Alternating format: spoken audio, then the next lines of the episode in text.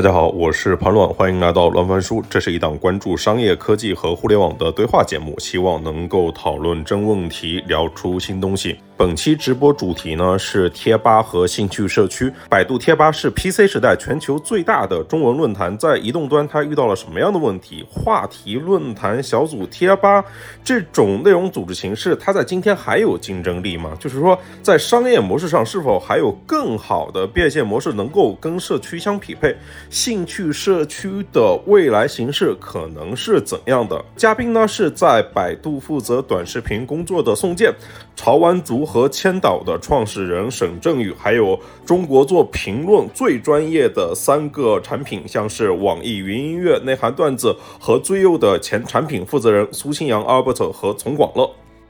几位都是做啊信息啊、社区啊、内容啊相关的工作。要么先大家各自介绍一下吧，宋健老师。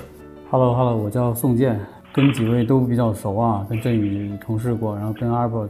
也很熟。我做了很多年的短视频。其实不是直接的社区吧，但我觉得其实社区和短视频离得也挺近的。我现在在百度带一些视频相关的业务。OK，振宇。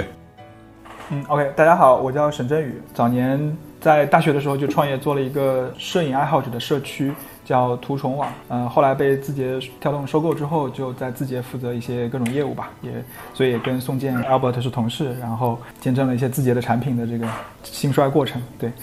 现在我在创业做一个新的叫千岛潮玩族的社区啊，是比较活跃的一个年轻人兴趣社区的平台啊，后面会聊到。嗯，OK，Albert，大家好，刚才都 Q 到了我，对，也在字节工作过，然后做了一些比较失败的产品吧，现在在这个对这个传统互联网行业已经失去了信心，但是也没有做 Web Three，现在做在做游戏，谢谢。OK，这边有一个那个去搞 Web Three 的，哎，广乐。简单介绍一下，也是字节的同事，只不过我会更早一些。我在一一年在九九房就在，然后字节零到一的创业我也参与了一段时间，然后之后出来创业做了红点直播，还有作为 co-founder 做了最右，然后再之后又出来创业做了票圈视频，微信内的一个小程序，现在在做 Web 三的一个应用层的一个项目，叫 Delight。OK。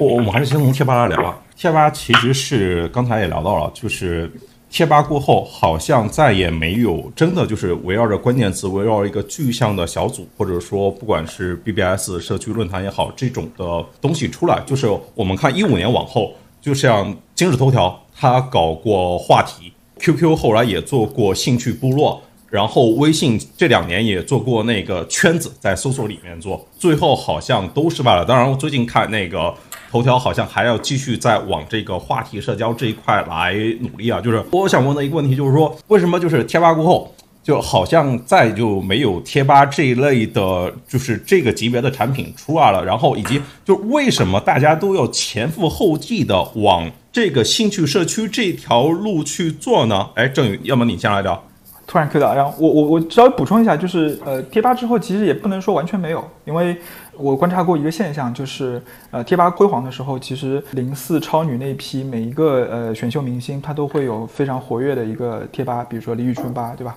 应该都是很传奇的贴吧。但是我注意到一个现象，就是二零一七年以后出道的所有偶像明星，呃，是没有贴吧的，就基本上就没有一个有流量的贴吧的。那他们的流量去了哪里呢？嗯，你们猜是哪里啊？都去了那个新浪微博的那个微博超话。对，所以我觉得超话其实一定程度上继承了一部分贴吧的一个呃流量场景。对，所以其实还是会有 交替的一个产品。对，然后刚刚其实提到是说，为什么这些公司都这么前赴后继的想去做那个话题和呃兴趣的这个产品啊？其实我也不知道，但是就我觉得每个呃平台级的公司都会去追求一些自己所没有拥有的东西。然后那其实最明显的没有拥有的东西就是他们没有拥有垂直啊，因为不管是短视频的巨头也好，还是电商的巨头也好，其实嗯，在大众主流媒体、主流内容上面都是有很高的覆盖的，不然它不会成为巨头。但是在他们的这个眼皮子底下，始终会看到非常多的垂直的公司、垂直的呃业务，其实呃始终会具有这个呃一些一些对他们隐隐的挑战，或者是呃覆盖切走很大一部分呃用户流量场景。对，之前我们在字节站头去分析一些呃垂直的呃社区的时候，主要的一个考虑就是。看起来好像这些垂直的社区或者垂直的产品，总在切走一部分本身平台的流量，对，所以从他们的角度来讲，肯定会去啊尝试去把这部分垂直流量能够更进一步的覆盖住，然后拓展平台的边界吧，这是我猜测的原因。就是往后面啊，就往这几年，就是尤其是像是譬如说 QQ，它做兴趣部落，甚至是那个头条，它要做话题，包括百度，今天就是贴吧，它如何在手板里面来做呈现。我就想到一个事情，就是社区的推荐内容，它跟主 feed 它会打架吗？对吧？就我我们看腾讯 QQ 那个兴趣部落，它就是做着做着，就是到最后就被看点给吃掉了。对，就是社区的推荐，它跟主 feed 它是一个可以兼容的一个事情吗？或者说他们中间应该是一个什么样的关系呢？不知道宋老师这块有没有什么？我先补充一下刚才你问的那个问题啊，就是。我想举个例子，就比如社区，大家说社区容易喜欢讨论的，比如人群，比如说这个心智、功能性，对吧？大家会讨论，但经常会忽略一个流量的呃因素。就是我举个例子，比如说北京的玉渊潭公园，就其实也没什么，就这么一个公园，但是它就是日常就有大量的人在里面赏花。比如说广西的某一个非常漂亮的绿地，就没有人。我我再举个例子啊，比如说这个这我们我们去当时那个乱总咱们去的敦煌，对吧？敦煌你可以理解是我觉得就是现在的 NFT 或者现在的哈佛脑学院，对吧？就是一堆有钱人在那儿的精神寄托。就是他为什么会有他他他他就是个社区啊？他为什么有这个社区？因为他。在一个通商的一个丝绸之路的一个一堆有钱人会经过的一个地方啊，一一堆有钱人会空虚，就会又形成一个社区来去把它变成了一个这样的社区。我就说，其实大家忽略了，在 PC 的时候，百度是具有这个流量的制高点的，贴吧能够形成的话，就跟它的流量的精准分配是有很大关系。比如说，你现在在移动端再去做一个类似于贴吧的这样的东西，你有没有这个流量？你有没有那个丝绸之路？然后你建一个什么佛教的一些东西，你会不会形成那样的氛围？我觉得流量是一个重要的因素吧。其实你说抖音现在也有一些社区的要素，比如我是云南的，这这这不是社区吗？是吧？一一时之间这么多人在讨论一个话题，虽然它它不是一个明星吧，或者说不是一个什么体育吧，但它也是一个，我觉得这也是社区属性。就只要你有足够流量，能够形成精准的分配，然后这些人形成共振，我觉得就是。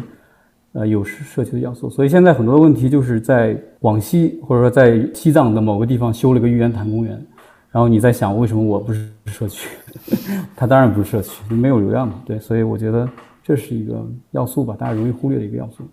你问第二个问题，我我再我再大概说一下吧。我就是其实呃，我我我觉得就是一个话题跟一个主 feed 没有本质的区别，都是在一个功能场景下发挥它的作用。你比如话题。像传统的 BBS 都是默认的时间序，那时间序也是一种排序，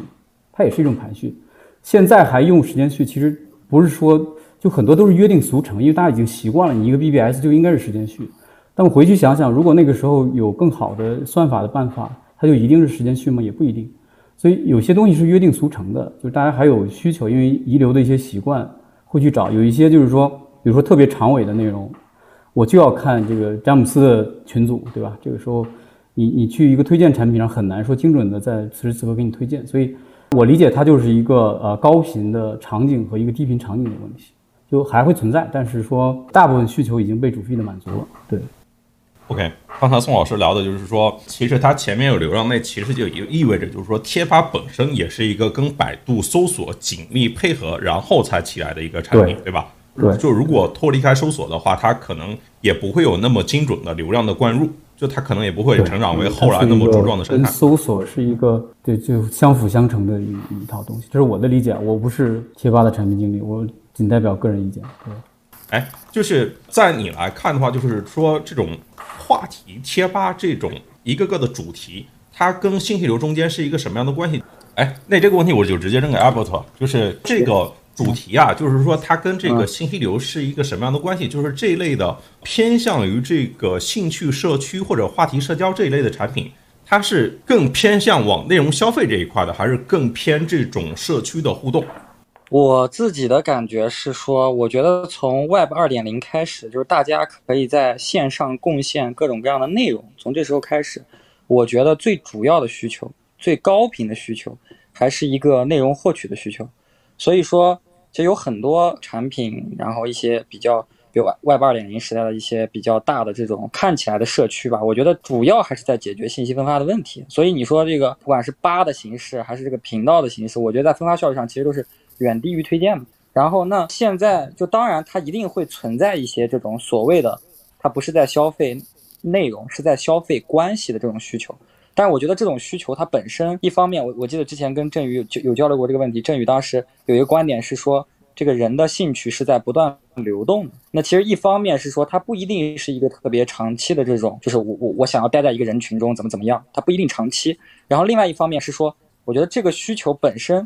它是不断的在被消解的，所以我自己的感觉是说，像这种八的这种形式或者话题这种形式，我觉得就是一个过去时代的一个时代片段的一个小的产物。我觉得效率它也不够高，然后从这个解决用户的消费关系的需求上，它也不够的完美。我非常认可这个点啊，就是说，就是频道它的效率其实要远远弱于推荐的。那是不是这个问题就是类似于这种，譬如说天涯它基于板块的 BBS，然后像是豆瓣小组、像是贴吧这一类在 PC 端它非常成立的产品，它在移动端遇到的主要的问题，或者说就是是因为他们效率、内容的组织和发现这个效率不够高了，才是他们在移动端关注被下降的一个关键的原因。我觉得是说，就首先肯定有这方面的原因啊，我觉得这个可能是一个相对比较主要的原因吧。然后另外一点，我觉得就是说，因为后来的这些就从业者，其实大家都是在这个信息的结构化和用户场景的挖掘上，其实做的更加的呃深入和垂直了。其实像我们早年看到的，像这种。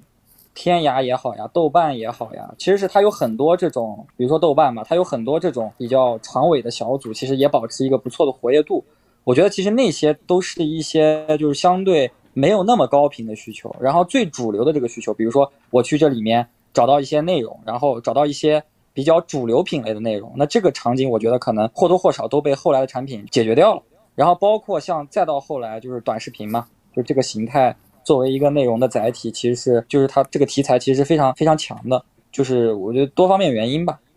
OK，我不知道这个问题就是郑宇和宋健有没有自己的看法。呃，我先来说吧。我我觉得这件事情就是今天要讨论这个呃贴吧的呃产品形态的问题，我觉得还是要回到呃贴吧它一开始的这个来源上面来。就是呃贴吧这个产品形态 BBS 的这种形式是从哪里来的？对我们一般都是就是 BBS 都是缩写啊，但实际上它其实是从最早的那个 Telnet 啊，用文字界面纯文字界面的那种电子公告栏的一个一个产品形态。然后呃我我之前在大学的时候，在在复旦和呃北大的这个论坛里面逛的时候，我们都是用那个 Fterm 的一个客户端就是终端的软件用。键盘在那边去上网，然后再去刷那个 BBS 的一个帖子。其实它的这个内容形态其实来源非常非常的古老，应该我印象当中应该是七八十年代就就应该至少八十年代就已经有这样子的一个呃内容分发形式了。对，所以其实它会保留非常多那个早期电子公告栏的一个很落后的呃很原始的一些特点。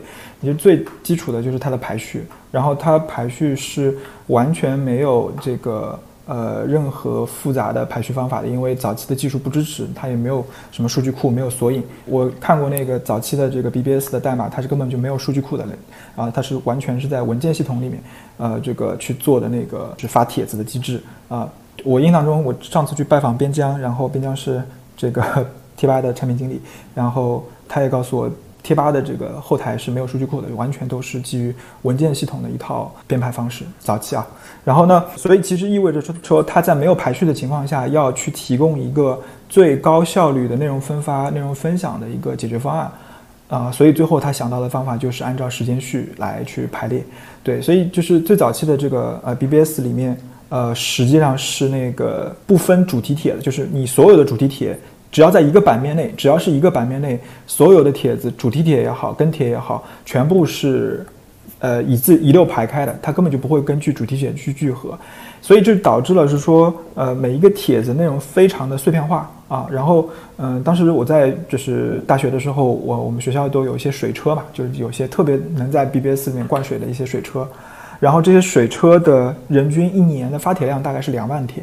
就是它。几秒钟就能发出一个帖子，我我也是个小水车，我大概发了大概一一年发个三四三四五千帖，其实就是在当时那个技术环境下选择的，按照时间序啊，包括后面用顶帖的顺序来去做呃排序，并且内容是极度碎片化的，因为 BBS 时代出现太早了，所以在那个时候其实 BBS 发明的时候。呃，Web 还没发明，就 HTTP 的那个浏览器还没有发明。当时是根本就不存在什么门户网站，或者是博客，或者是 Web 二零呃 SNS 社交网络这些概念，通通没有啊。所以呃，它一个 BBS 的系统，它要去同时去解决呃内容发布的问题，它要去解决发长篇文章啊，以及同时要去解决评论，甚至 BBS 系统还要去解决 IM 的问题啊。所以就导致它的这个产品形态现在来看其实是四不像的。就是它既不能作为一个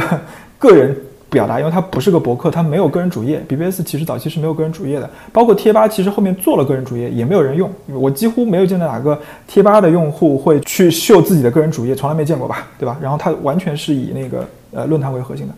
对。但是它又不是一个好的新闻发布系统，因为一个新闻呢，你如果在这个 BBS 里面发，它会被沉下去，它很快就会被水淹没，对吧？然后它也不是一个好的互动系统，它那个呃，你发这个。呃，评论和主题帖其实是同等地位的，对，以至于也有会 BBS 会产生出很多奇怪的这个用法，比方说就是呃长期盖楼啊，对吧？就贴吧应该盛行了盖楼的文化啊，然后以及那个持续更新，就比方说那个可能主题帖啊，就是楼主交给度娘，然后这个。从二楼开始更新，然后不断的就是呃一楼一楼盖下去啊，这样子的一些文化，但其实都是因为呃 BBS 本身这样一个嗯，其实有点原始的一个产品形态，所以导致了说它其实呃在新闻发布、内容互动、个人表达上面，其实都是属于一个半吊子的一个产品，所以这样子一个模式呃放到移动互联网时代，我觉得当然是不可能能够跑通的。嗯，包括就是我自己观察，就是我觉得百度贴吧的那个产品经理一定是一个非常纠结的啊，就是杨毅啊，杨毅可能做这个事情的时候一定是非常纠结的，因为他根本不知道怎么推荐。他推荐信息流里面，他推荐什么呢？推荐主题帖嘛，主题帖留给度娘了，这主题帖就一行话 留给度娘了。然后那那他推荐什么呢？那他去推推荐跟帖呢？跟帖里面百分之九十九都是水，他也不知道推荐什么。对，所以这就呃是一个非常不适合移动端分发的一个形态。OK，我说完了，嗯。我说一个视角吧，就我觉得刚才那个阿伯特跟振宇说的比较全。我觉得大脑是有一个非常强大的一个 ROI 的机制。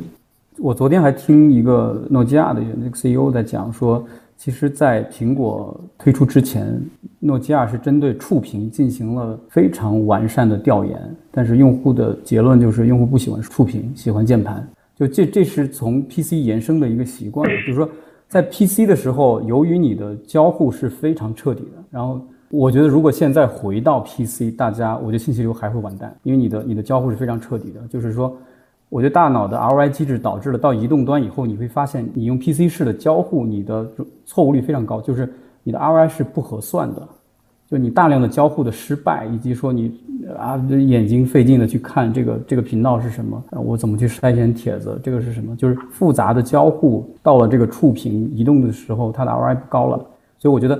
在最早的时候，移动的时候，那么多人用键盘，然后很多人在怀疑这套新的交互是不是比会迁移大量的 PC PC 的用户。那么，那么最后还是正是由于移动端的交互的不彻底，导致了新的技术的我的断代的技术的这个这个发展。我觉得有一定的偶然性。如果现在没有手机了，所有人又必须用电脑了，我自己觉得啊，我自己感觉信息流这套东西会完蛋。这都是一个不同的这个交互的端口了。我是一个认为认为交互是一个很重要的东西，然后逐渐的养成了人的这种习惯。对，完全同意。就如果在 PC 上，我干嘛还用信息流呢？就是我一个电脑的屏幕，然后我就直接可以那个同时把天涯左边那个竖音条拉到底，然后我可以随便去选。这边它有很多的帖子，我可以选择我感兴趣哪一个，而不是你猜我感兴趣哪一个。我想问一下广乐和艾伯特，就是说，在你们做产品的过程中，发现对于一个社区产品来说，他们的这个内容、这个组织发现以及这个传播这一块，都有哪些的形式呢？或者说什么样的形式它是一个更高效的？对，要么广乐你先说。然后我还之前看过的问题蛮想 echo 一下的，就是说为什么移动上没有贴吧？我觉得贴吧这种产品形态还是稍微有点不一样的，它是一种社区平台，跟 Reddit 这种产品是比较相似的。它内部会有大量的这种生态系统，然后这些生态系统是中长尾的，它又不像 Discord 里边的社群靠熟人的关系和个体的经营，它还是一个半开放式的。然后在这种情况下，它一定要在一个互联互通的网络以及可以跳转的网络里边。移动是没有任何的土壤的。如果没有百度或者 Google，其实这种中长尾的人群是聚集不起来的，没有机会。要不就靠私密的小社群。对，这是第一点。为什么移动的贴吧其实很难做？我觉得稍微做得好一点的还是像 Sim，还是一种静物表达型的一些不同的频道。OK，潘问，你第二个问题是什么？就是这种社区产品，它的内容组织发现，然后以及传播这一块都有哪些，或者说哪种它形式比较高效？对，那这个就是没有太多的办法，肯定就是相对来说 feed 流就会比较高效。对，无论是推荐型的 feed 流，还是一些 follow 关注订阅式的，还是一些时间序，或者是一些其他的精彩的热度序。因为手机屏就是这么大，然后它只能存在单独的一个列表，然后这个列表可能能支持的模式也是相对单一的。我觉得相对来说，可能推荐系统会更高效一点，因为它毕竟 ROI 的精准性、收益率会更高。啊不错。这个问题就推荐嘛，那还有什么别的答案吗？但我我自己做产品的时候，因为一直以来都不是做这种纯内容的产品嘛，就比如说社区，它其实跟人有或多或少的这个相关性嘛。然后往往我们也追求尽可能的这个内容是人的一种比特的呈现。然后那我们在追求这件事情的时候，那肯定考虑的还是说生生产。我觉得生产是对我们来说最关键的，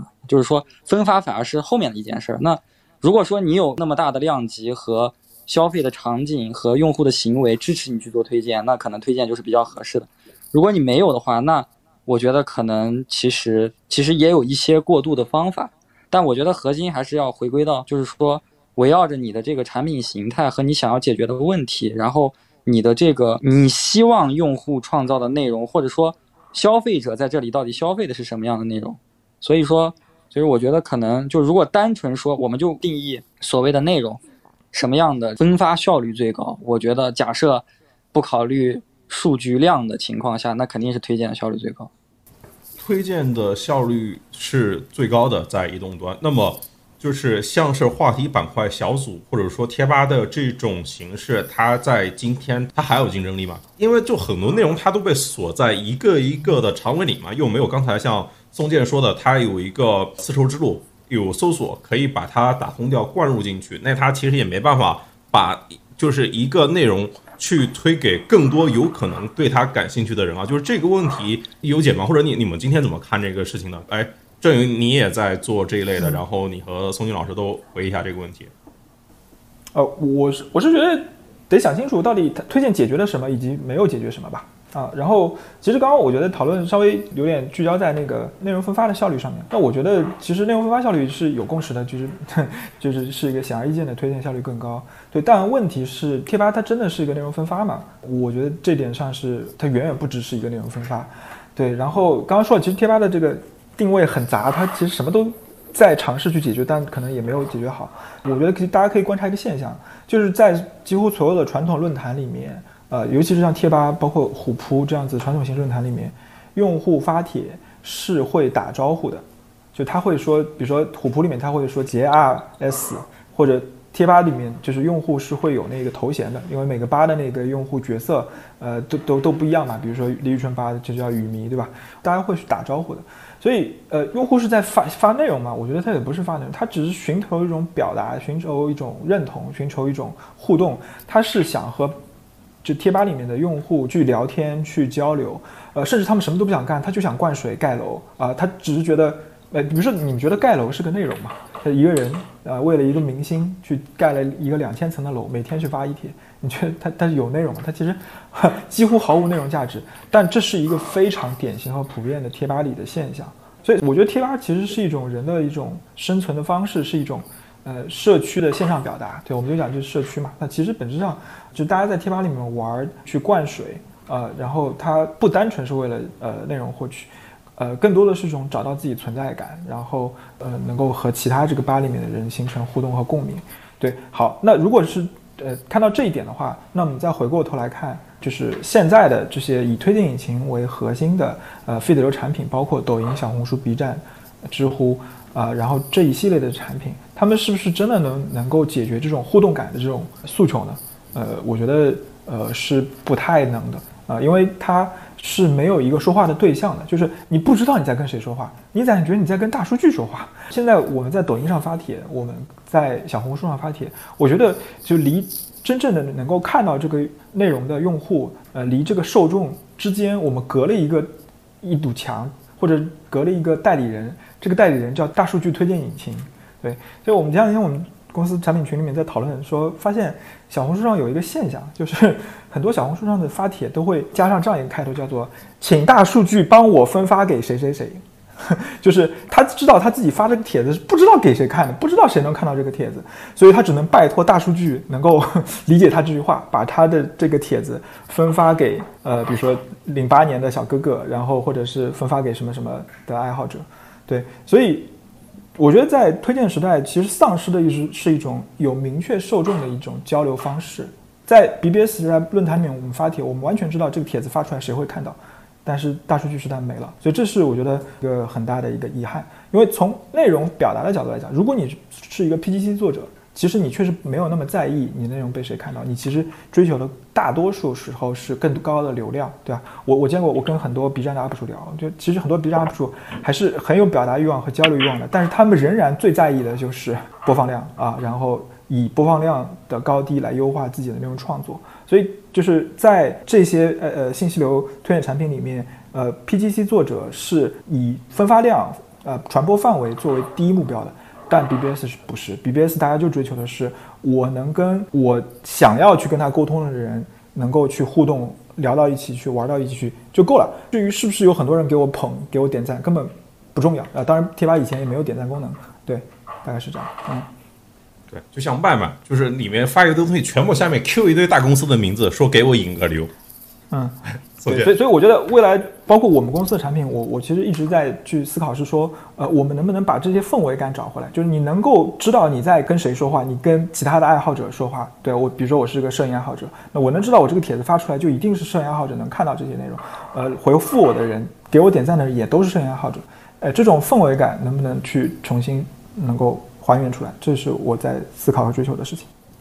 苏强说：“就是兴趣社区需要的不是内容的分发效率，而是人的分发效率吗？”哎，宋老师，我觉得这个问题这不能光从业务形态这个角度去考，还要从这个创作者的这个人群的变化要去考虑。看内容跟发内容啊，我觉得它都是在消耗时间，但一我觉得看内容是恢复精力，发内容是消耗精力，这还是不一样的。就发内容的代价，互动的代价是大的。比如说，我们以前假假如说这个学校的学生都是我们都大扫除，对吧？轮着大扫除，周一是这个班，周二这个班。但突然有一天你发现别人大扫除都是给钱的，我是在免费大扫除，你还受得了吗？嗯，对。所以就是说，现在整个创作者经济起来了，对吧？就是你玩抖音，你玩快手，你玩 B 站，你玩小红书都是可以赚钱的。优质的这些消愿意消耗精力，能够做出优质的内容的人都去追逐商业了。那那么。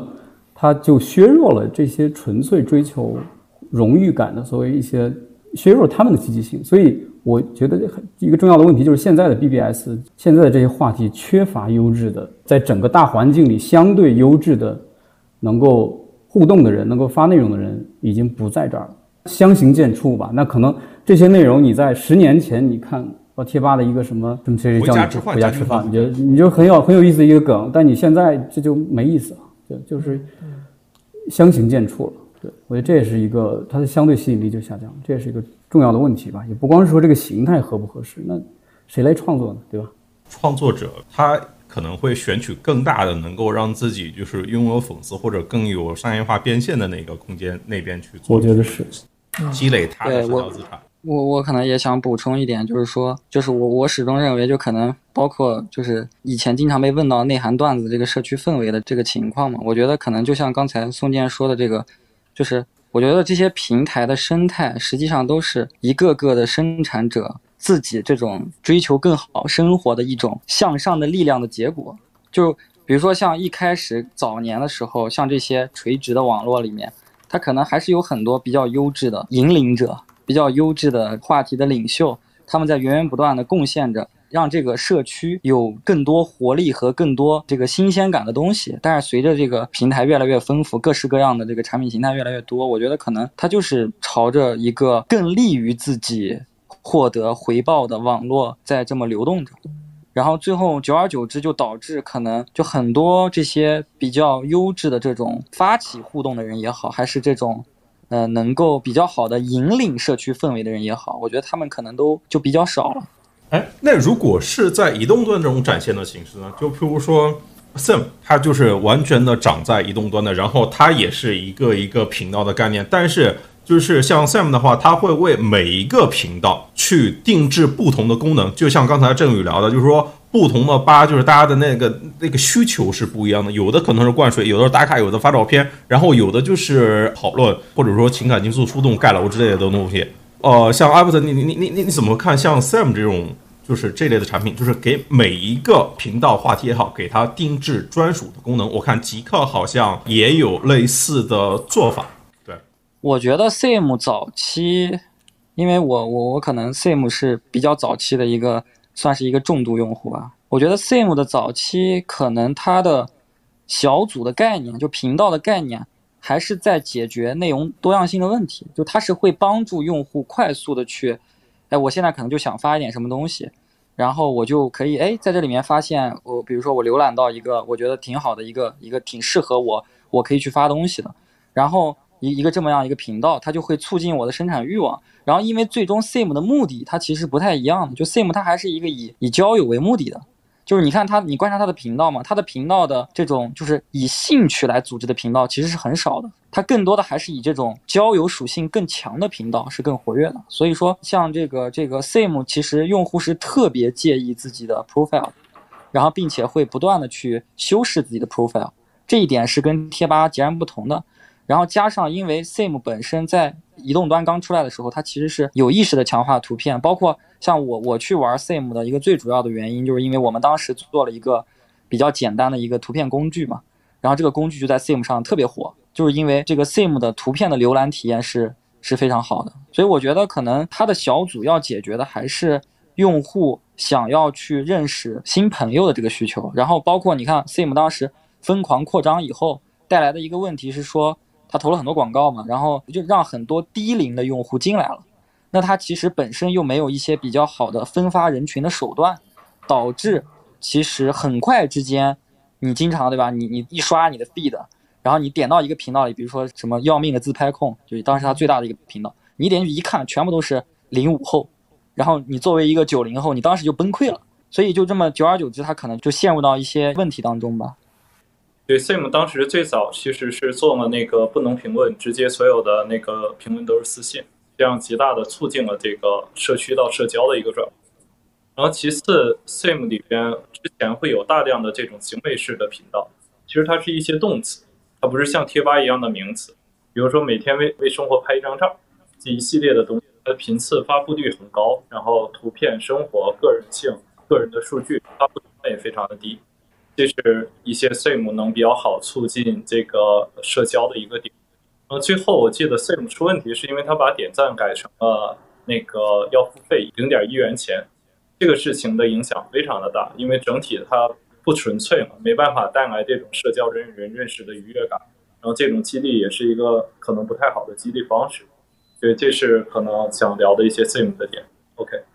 你想想，一个产品的错误改版，然后让自己的用户元气大伤啊！这个上一个知名案例好像还是那个 Digo 吧，Digo 改了它那个一个什么产品的功能还是规则，然后用户全都跑去 Reddit 了。哎，就类似于像是 Sam Reddit 这类的产品，其实都是基于话题来组织的嘛。但是其实包括贴吧，我相信今天也是，就是包括最后肯定也是，包括内涵段子也是。它到最后虽然它可能有上万个、几十万个话题。但是我想它排名前十的话题，像李宇春吧，像魔兽吧，比如说最右的那个最初的可能是一起来当小逗逼，然后像那个段子的肯定也有类似于这种搞笑类的那个话题嘛，它肯定也会占据这个产品里面大部分的那个流量，然后其实是到最后这种大的那个几个。话题就类似于当年的天涯杂谈一样，对吧？它可能承接了天涯大部分的流量，但是它又就话题就特别泛，定位也不清晰这种东西，然后就有人可能就进来，我就是灌水啊，图版也好啊，就是说这个问题好像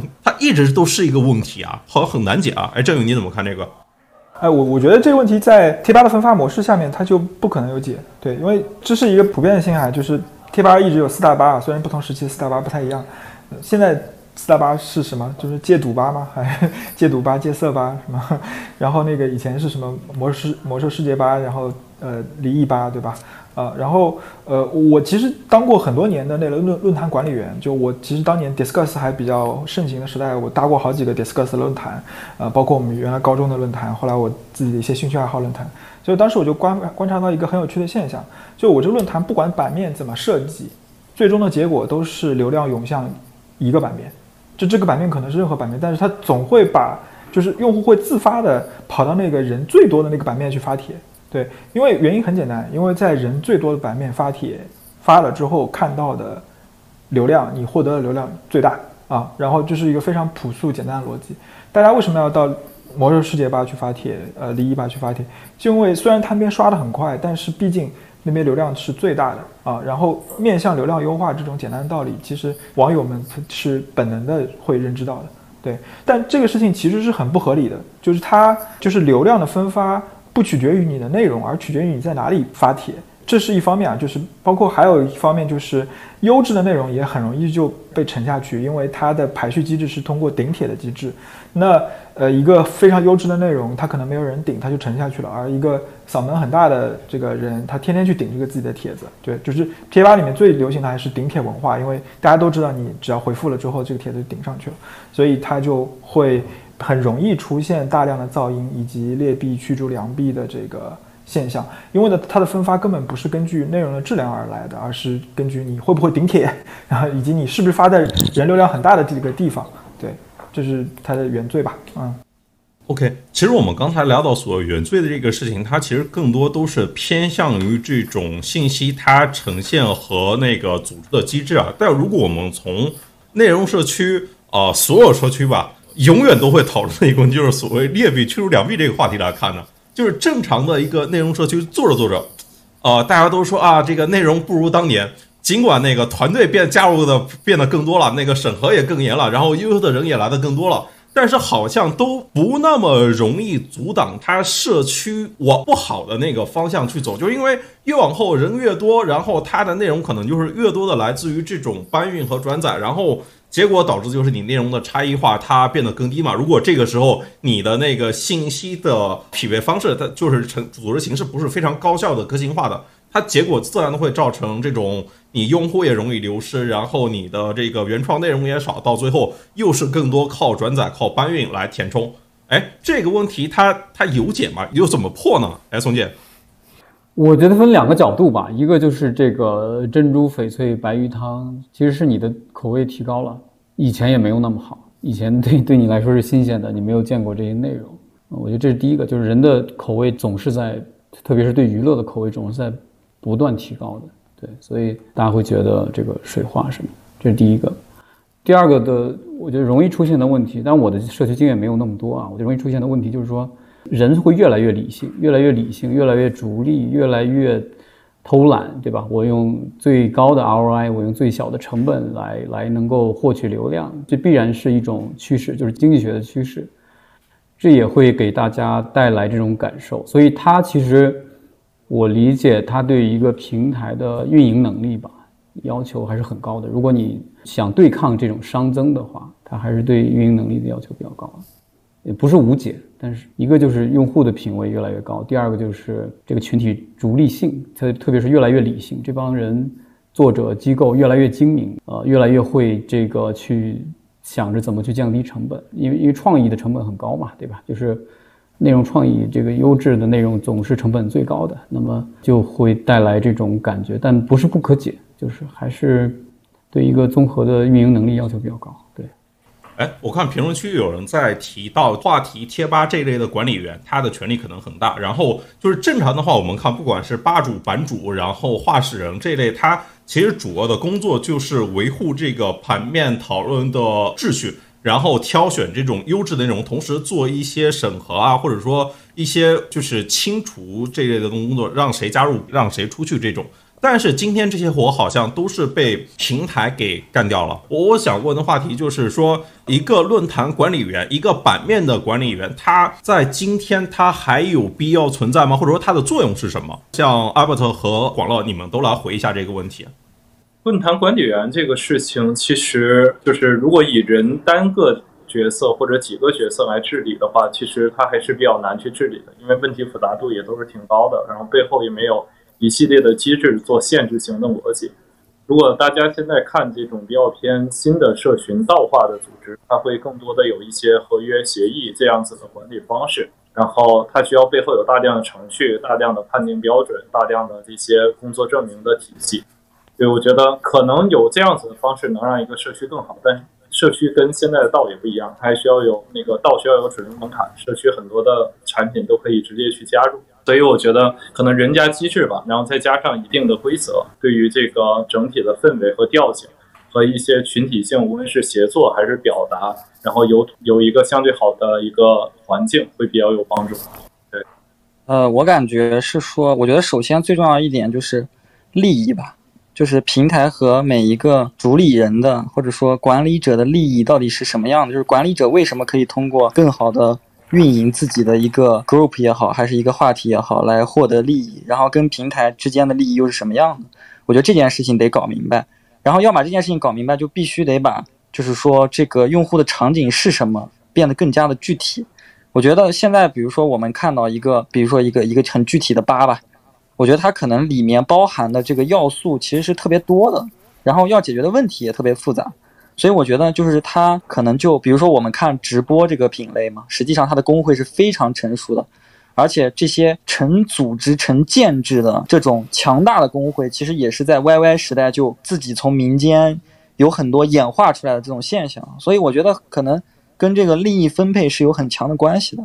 哦。但其实，在今天，你除非找那种像工会这种，那就是更体系化的解法，它就不是已经不是那种在兴趣、在产品维度这个东西啊，它其实一个跟商业、跟现实，就是偏向于组织这个概念就有点类似于贴吧跟企业微信那种的感受了。就是它，它是可以去指导人的更现实的那种的行为的。它，它已经不纯粹是一个大家是因因为某些认同走到一起，或者说遵循某某种的规则。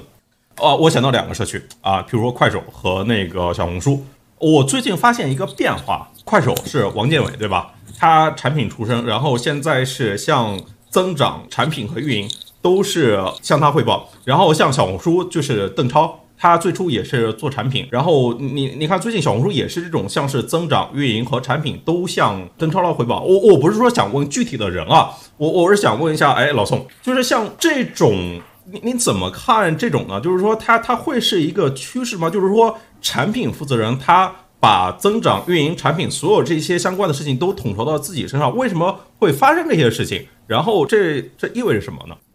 我自己的理解啊，就是比如说整个市场有很大的红利的时候，就看关键的问题在哪儿，谁来负责，谁来做这个 leader，那谁掌握核心能力嘛？就是。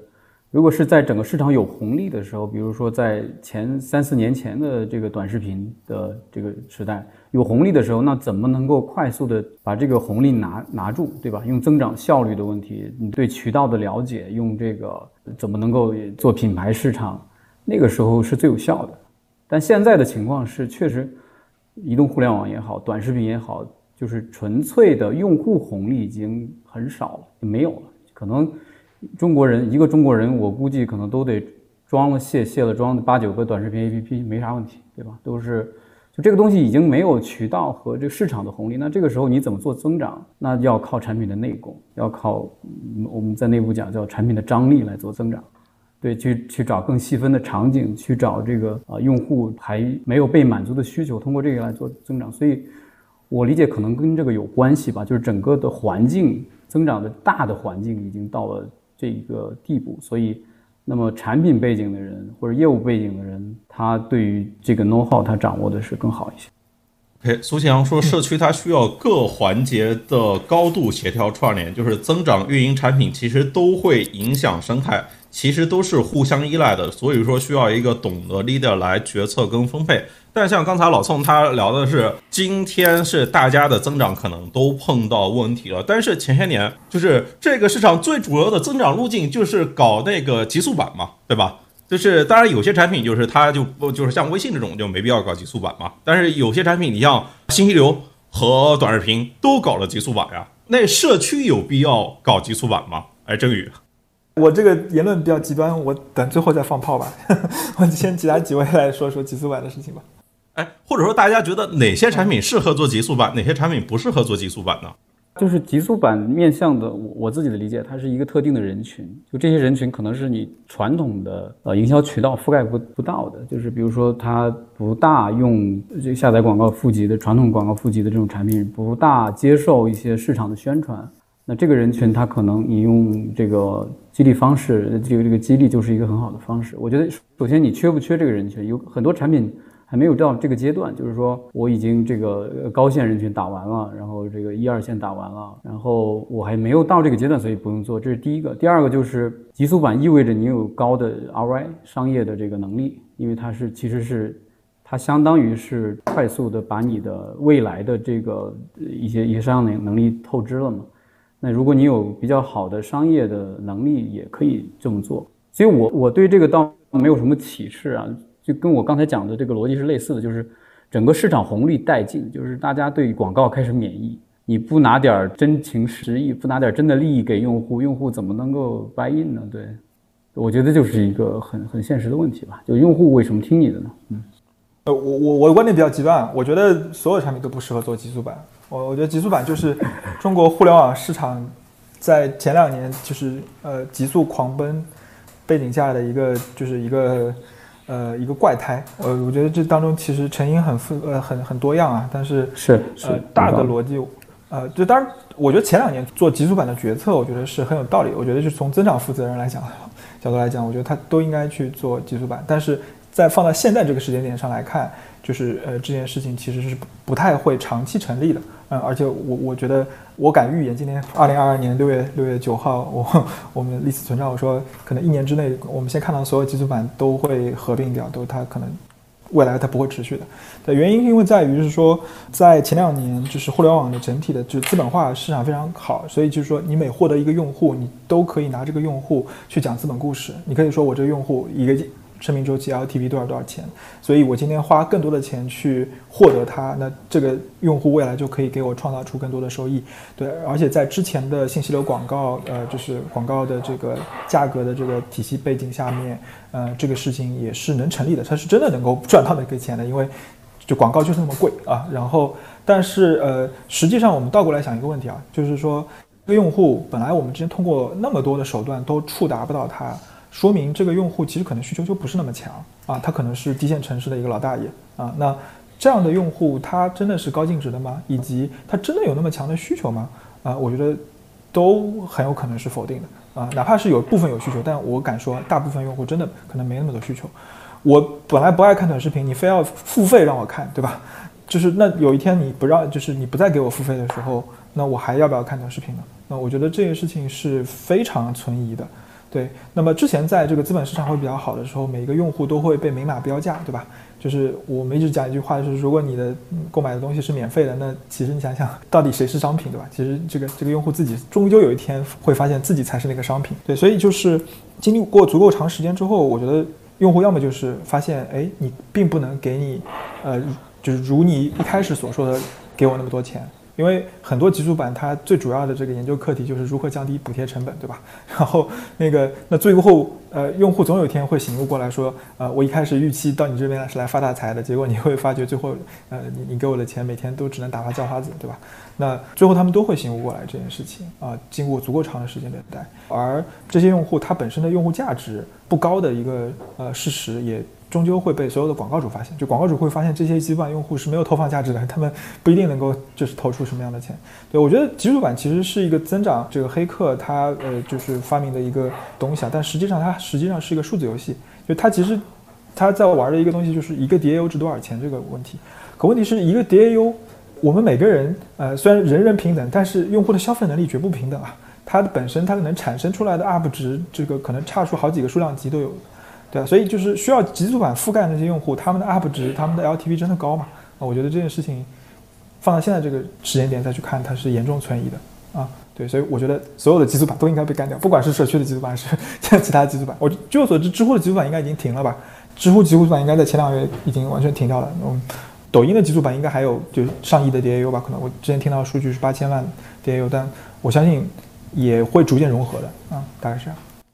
OK，就极速版，它一方面就是它吸引来的用户未必是你真的用户，然后呢，就是说这个用户在这个极速版里面的行为，它其实也不是真的行为，它会行为数据它会失真，然后给到呃系统，其实是一个错误的反馈。那我就是今天那个看 B 站发财报，B 站说它日活也那个七千九百三十万，好像是我印象里记得这个数啊。小红书可能也快这个。七千万日活了，对吧？就这两个产品，其实最近都是很多人会放在一块来比啊。这个事情，我我想想这问题怎么来问啊？就是说，你看，一个是就是 B 站，它做的是这种呃更偏文化和这个知，就是一部分的知识吧，以及更偏精神娱乐这个东西。呃，小红书做的更多是人 人的这个线下的消费的生活，是衣食住行。就是如如果你让我来看的话，就是像这种。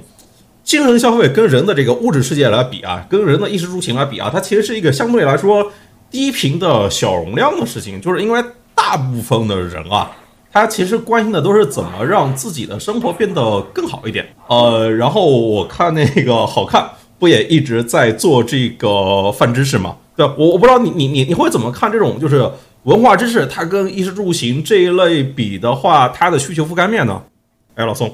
对，首先我们做的是，我觉得还不是特别一样。我们做的是获得感啊，就是获得感，而且我们的人群也比较清晰，就是这个二十八岁、三十岁以上的这个三十岁到六十岁这个人男性的人群吧。就是他人到了这个阶段呢，他需要一些这个，特别男性啊，需要这个谈资，需要这个我我需要一些社交资本。我们其实是偏实用的这种文化的内容吧。这个广义的文化怎么说呢？我觉得我举个例子啊，比如说牛顿以前，其实这个精神的流派是非常多的。但牛顿以后，基本上就整个世界都是都是牛顿。就是什么意思呢？就是由于就是文化它有一个很大，我倒觉得它不是低频，它是替代品太多，就人的追求太多。但是你你发现你去解决一个装修的问题，你去解决一个买房的问题，它是。非常清晰的，非常 clear 的，就是它效率能够体现的事情是比较清晰的。但是文化，你说到底是你花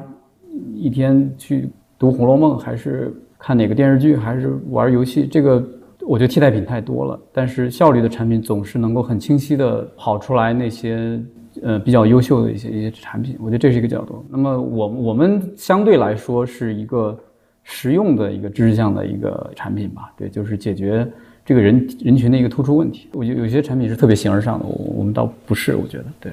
OK，我跟阿伯特还在群里面就是试图 battle 过一个问题，你觉得 B 站跟小红书哪个产品更值钱？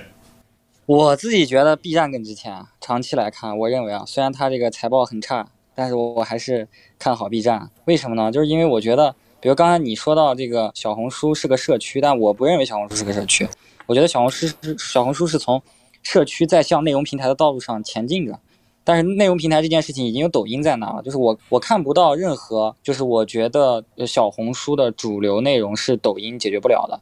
然后我认为，而且小红书的人群，就是 B 站虽然是它是有一个这个文化在，但我认为这个文化代表着中国的一个年轻人的相对主流的文化。并且这个文化本身它是容易，就是 B 站是更容易去做这个渠道的货的。就比如说我们去看这个小红书，对吧？小红书如果说在内容平台这个道路上接着走，那它肯定就是一个广告的商业模式。但广告的商业模式它其实是一个非常综合，它考验这个。公司的特别综合能力，然后用户的数据，然后内容的多样性等等等等问题，就我不觉得它可以竞争过字节，那可能它的呃信息流广告的收益就会很差。然后呢，那我觉得如果它要向内容平台这条路上走，我觉得这个商业模式是可能是就是不好看的。如果它不走内容平台这条路，它往社区更极端的形式去走，我觉得它可能就走向的是一条垂直媒体的道路。但是我觉得，对于这样的一个形态来说，其实它不如像 B 站这种垂直的这么有，就是更有未来吧。然后，因为你要做一个垂直媒体的话，你你怎么去利用这个渠道去更好的变现？我觉得可能还是得做货。那现在小红书这个平台上的这些货，就这些，它本身商品属性也很重嘛。然后它这些货，它其实是一个很难做的事情。我觉得不像 B 站，比如说 B 站去做内容、做这个游戏，我觉得它都是很自然。所以，我我认为，在我看来，就是内容平台这件事情上，可能没有人是字节的对手。我我认为啊，然后那其实我觉得大家都应该在这个人群上，一个细分的人群上，更加的去深耕。而 B 站恰好代表了一个相对更主流的、更大的年轻的人群。对，所以我认为 B 站是更有价值的。长期来看，我看过一些用户访谈呀，就是说那些凡是 B 站的用户，都有点表示看不上抖音用户。然后 B 站它感觉更站在鄙视链的稍微站高一点的位置，但是也的确就是小红书的这个跟抖音在城市上的这个人群它很接近，但是这个产品这个形态以及给人的感受还是挺不一样的。就是简简单说一个点，就是小红书今天成功的把短视频给融进去了，但抖音可能还需要好长时间。才能够找到它合适的图文的呈现的形式，因为这事儿它没那么有效率。在这个里面，呃，这个问题我不知道其他几位有没有想聊的，就是哎，B 站、小红书啊，我我觉得挺有意思的。我今天我们话题不是贴吧嘛，怎么聊到小红书和 B 站上去了？对，呃呃，但我我我是觉得这个事情上面，呃，对我我我肯定不能说结论啊，反正这因为跟两个创始人都认识，然后，对，但我我我自己觉得，呃，我们能不要聊谁更值钱这样的一个俗的话题吗？对我我自己一直觉得做一个产品能够就是实现自己的产品理想，然后去呃去解决呃相当一部分这个呃用户和呃社会的问题，我觉得就已经是一非常有成就感，已经非常价值的事情了。那我觉得在这一点上，嗯，不管是呃小红书、马文超、邓超他们的，嗯，去。构建一个呃一个城市一个社区城市的一个想法，还是说陈瑞呃希望去做一个先锋年轻人的一个呃一个一个平台的事情，我觉得都已经相当程度上实现了。我觉得都是一个，我觉得是个伟大的这个产品。对，然后但但我觉得在在这点上，就是在在小红书的内容上面，我觉得它相比抖音，就针对一下 UP 的观点啊，我觉得呃小红书是有独到价值的。就是首先从客观上面来讲，你去看抖音在 DAU 到了四亿 DAU 之后啊，然后。看起来已经收割掉了整体的整个的内容市场，但是呃，小红书还是在涨。小红书在抖音到了四亿 DAU 之后，它居然它的 DAU 从三千万、四千万一直可能现在最近我没有看数据啊，可能已经到八千万 DAU 了。那就一个客观结果证明说它的内容是有生命力的。如果它的内容完全被抖音 cover 的话，我敢说它根本不可能涨啊，它不跌就不错了，它绝对不可能继续才持续增长。然后，因为我我做我的工作的关系啊，就是我们的潮玩的用户有很多也在使用小红书，所以我们小红书体验的也很多。我觉得小红书的内容 UGC 内容生态是现在其他所有平台，我敢说可能是所有现在社交 SNS 里面做的最好的。就是我们一直觉得 B 站的社区社区属性很强，对吧？是有非常浓厚的社区文化，有非常多的呃很多梗都是从 B 站里面起来的。但是你自己看一下，说现在 B 站里面有多少人还是在能够创造内容的呢？他有多少人能去编辑出那些长视频呢？当然，你也可以是说发弹幕也是内容创作的一种啊。但是我觉得那个就比较碎片化和比较那个比较碎片化。然后，但他真正能够去在 B 站上去做内容创作、做表达的呃 UP 主是凤毛麟角的。然后，而且就是 B 站即使在 UP 主这一层，你即使已经在 B 站上发布了这个视频，你实际上的那个流量也极度集中在那个头部的一些白大 UP 主。我我我之前研究过 B 站 UP 主变现的问题，就是。B 站里面，你如果能混到百大 UP 主，哪怕不是百大，你千大 UP 主吧，其实你的这个呃创作者收益是非常好的，你能赚到非常多的钱。但是如果你不能混成头部，你不能到十万粉丝，那你在十万粉丝之前，你收益是很差的啊，因为它的流量分配极度不均匀，所以导致了说 B 站的创作者生态其实是非常有限的，只能说有限吧。但是小红书是不一样的，小红书基本上就是说。我们公司有很多同事也在小红书上随便发一些帖子，然后就是分享一些真实的自己的生活的心得感受，然后就是有几千个粉丝能够去关注他，甚至他们靠这几千粉丝就能获接到商单去去做一些变现，所以它有呃非常旺盛的一个 UGC 的内容生态，这个 UGC 生态是抖音、B 站、知乎都不敢相比的，而这一部分 UGC 生态是极度稀缺的，然后会成为最后呃一个胜负手吧，就它和其他所有平台区别开来。呃，然后提供不可替代价值的一个胜负手。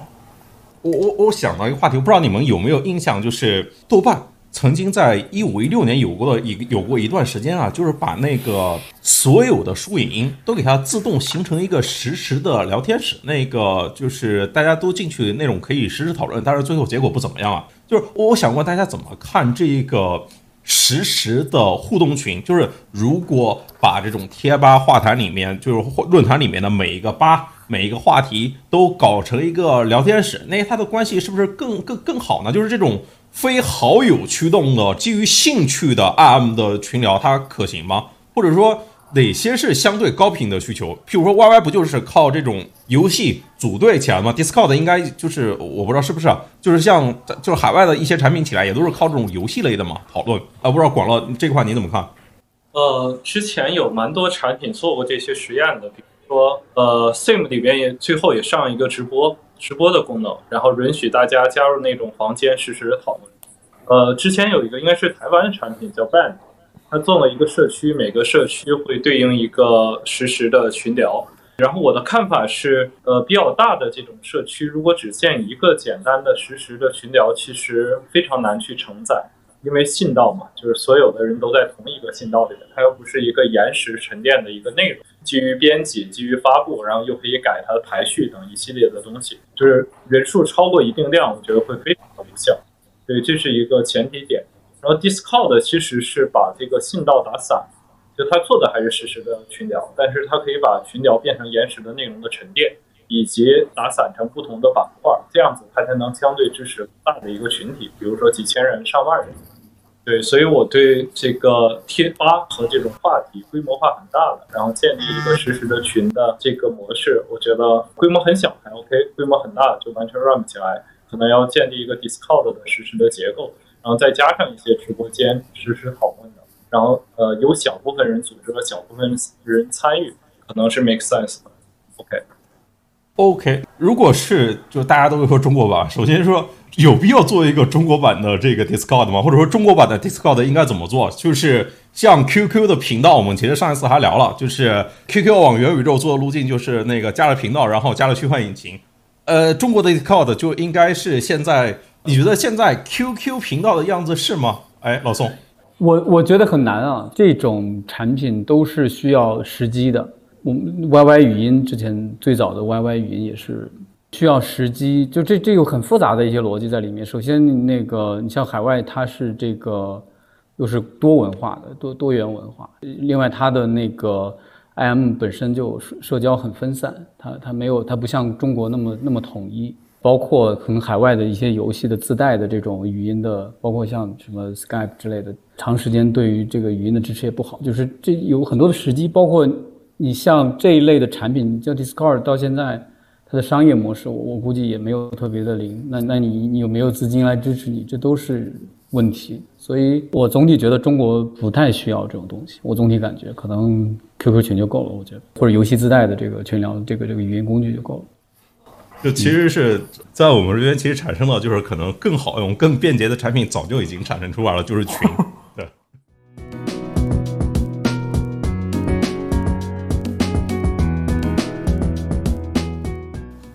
哎，说到这块，我不知道这个怎么看？就譬如说，呃，像这种 Discord 和 Reddit，就是大家都会讨论这种社区和社群的不同的差别。这种对，包括阿伯特，你也你待会也来聊聊这个问题，就是社区和社群它有什么不一样？对我我我也要放炮了。我最近在跟一些朋友聊，然后就是也在在想这个 QQ 未来可能呃它会发生什什么样子。对对，我我有个极端的判断就是，呃，我觉得呃 QQ 有可能就会直接变成 Discord，就 QQ 频道它最后有可能会把 QQ 给吃掉，就把 QQ 本身的聊天场景给吃掉。对，因为首先就 QQ 在微信时代就已经是极度尴尬的一个存在了，对，然后。呃，就是我们一度以为就是呃年轻人还在呃小朋友们还在用呃用 QQ 对，但实际上其实小朋友现在也是 QQ 和微信两边一起用嘛，对，然后微信解决一些呃家校呃跟家长跟跟老师沟通的问题，然后呃就是 QQ 上去解决一些兴趣爱好的问题，也就是说 QQ 里面很大的场景已经变成了你在线上呃兴趣社交和线上社交的一种解决方案。对，那么在这种情况下，其实你的你的沟通其实不一定是点对点的，你大量的沟通其实是基于在群聊里的。对，但是群聊这件事情，呃，传统的原始的群聊，呃，是有极其明显的那个呃，前面广乐说的这个信道噪音的这个问题，因为这么多五千人群，然后你随便说句话啊，五千个人能听到，但你同样也是 你可以听到五千个人的噪音，那这个信噪比是极差的。啊，然后呃，我我觉得聊天是一个很有意思的事情啊。我有我曾经有一些产品，激进的产品，曾经思考过说有没有可能在聊天里面用推荐的方法来去解决信噪比的问题，去提高它的这个信息密度。我不知道你们有没有想过这个问题啊？其实我记得飞聊当时就是字节内部孵化那个飞聊，其实尝尝试去呃用这种方法来解决，对，但实际上证明是不不可行的啊，因为聊天这件事情追求的就是一个。实时互动的一个呃一个一个效果，对吧？然后我不一定需要精准分发，我也不会创作优质内容，我需要的就是此时此刻我今天这一秒发出了内容，五秒之后我得到了一个肯定或者否定或者是 whatever 的一个情绪化的一个回应啊，这种体验是无与伦比的啊！我觉得，就 Al Albert 一直讲那个短视频在移动互联网时代摧枯拉朽，对，但我同样也觉得，就实时聊天、实时互动这件事情在。社区或者社群这件事情里面是摧枯拉朽的存在，对，就是今今天如果大家在讨论这个贴吧的这个问题的话，我觉得贴吧的衰落其实很大程度上都是跟那个实时聊天这件事情的极度普及，以及呃实时聊天这件事情在移动互联网上面的就彻底普及是有极大关系的。因为你在贴吧里面发一个帖子，然后三天等不到一个回应。跟你在一个群里面就是吼一声，然后马上有个人来理你啊，这种体验真的是这个呃，绝对不是一个代差，它可能是几个维度的降维打击。那问题就变成了说，你到底能不能解解决这个噪音问题？只要能解决噪音问题，这件事情就有可能放大。因为呃，聊天实时聊天、社群聊天的最主要瓶颈就在于人数上限。微信是五百人，到这么多年了也没有放开过。我记得五百人上限是什么时候放开的？应该是在微信前两年的时候就放开到了五百人。当时大家很很多人一度认为微信会进一步会像 QQ 一样把五百人的上限放到一千人、两千人、五千人，对，直到今天还是五百人，对，就是它的噪音问题是极其痛苦的，尤其是移动互联网时代，其实呃群里面人说话的人太多，其实还会导致手机功耗问题，就是大家见见过那种很活跃的群，手机哐哐哐就全是消息。过一会儿没没多会儿，这手机的那个电就耗光了。对，我的手机续航比别人短很多，就是因为我加的群太多，所以导致了那个 就就根本不可能支撑这个很多群和很多人的消息。对，所以噪音问题极大的限制了那个社群的这个呃展开。但是 Discord 又是目前看到的呃能够去解决社群噪音问题的最好的一个解决方案。其实曾经我我思考过很多种方法。呃，包括通过推荐，包括通过各种各样的这种游戏个规则机制，然后试图说，哎，我们能不能去构建一个更好的群聊？对，但是嗯，最后都被我自己否定了，因为我觉得就是要么过于复杂啊，要么就是不解决问题啊，就是很难去真正去把呃信噪比降低。对，但 Discord 目前我们看到它通过很多权限管理，通过分组，通过呃机器人，通过那个各种规则的和和插件化的机制，很大程度上再去呃解决这个信噪比的问题。呃，虽然我还是觉得它没解决，因为它还是哎，现在 Discord 应该每个群组是每个 server 是有人数上限的吧？我记得好像我忘了是几万人，反正还是有上限的。对，所以我觉得这是一个很有意义的尝试啊。然后。呃，反过来讲，我觉得中国一样需要这样的东西，啊，还是需要这样的东西的。然后，呃，目前最有可能做成这样的东西的，嗯，几乎可能 还是 QQ，因为非常遗憾，对，又一张，又一次 IM 升级的这个 门票又被腾讯拿到了。对对，我是这个判断。啊，我补充一下，就是说为什么 QQ 会今天还会有这么多人用，有这么多年轻的用户？就我不知道大家那个有没有发现，就是 PC 上很多产品的话，它其实是只能是通过 QQ 来登录的，尤其是像之前腾讯历史上的一些游戏，就不管是 DNF 啊那些的啊，而且还有很多手机游戏和儿童游戏，其实它。是只支持这个，我我印象里是这样啊，是只支持这个 QQ 来登录的。然后就是 PC 上也有很多东西，然后它的那些各种的青少年的产品矩阵也有很多。然后 QQ 音乐啊，然后腾讯视频、腾讯新闻这些，它都是优先支持那个，也不是说优先吧，反正今天好像也都支持了。对，但是都是两个不同的账号体系。但是有些人他如果只用 PC 的话，他肯定会最早的就接触到 QQ。然后还有一个点就是。微信群就类似于它其实不只是一个几百人的一个差别。如果你真的看的话，家长跟家长、老师跟家长，他可以用微信群，但是那个老师跟学生，他得用 QQ 群，他的他他有更丰富的那种管理权限啊那些的之类的东西吧？对，但都我我印象里这样。对，哎，呃，这个问题阿伯特，你你再来聊一聊，就是像这个社区和社群，它有啥不一样？对。因为我自己对于社区的这个定义啊，就是我认为社区是个中间形态，就是我自己觉得社区不是在朝着内容平台的路上走着，就是在朝着垂直媒体的路上走着。比如刚刚振宇说过，这个 B 站的头部这个 UP 主占比占这个微微的比例非常高，我觉得它就就是代表着它其实在向这个垂直媒体的角度在走，就是一个一个垂直人群的稀缺内容的呈现的平台吧。然后群组呢，在我看来，其实还是一个消费关系的结构，它不是一个消费内容的结构。所以，作为一个在一八年下场开始做实时互动的失败者来说的话，其实我们也也是试图用游戏规则嘛，等等等等方法去解决实时互动这个问题。后来呢，我自己的感觉是说，短视频摧枯拉朽，因为我觉得核心是说，如果你打算做一个陌生人场景的消费关系。那么，首先你要解决连接陌生人的这个问题，你怎么高效的去连接陌生人？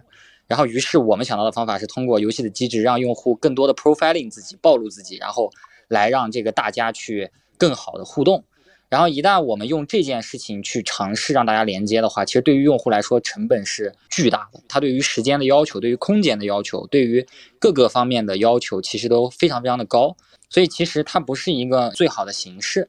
然后，呃，如果你没有办法解决，呃，连接关系的问题，那么实际上你的这个消费关系就不可能存在，或者你怎么组织，其实它都是没有意义的。然后我我觉得就是说，像包括我们看到的这种 Discord，我觉得 Discord 它很好的一点就是它的这个筛选做得很好，它本身就做了一次关系的筛选。然后像 QQ 就更不用说了，就本身它的呃，因为它的呃流量也很大，用户的这个发现效率其实相对很低。然后在这个过程里面，我更容易的找到一个我有消费关系的目标的 group，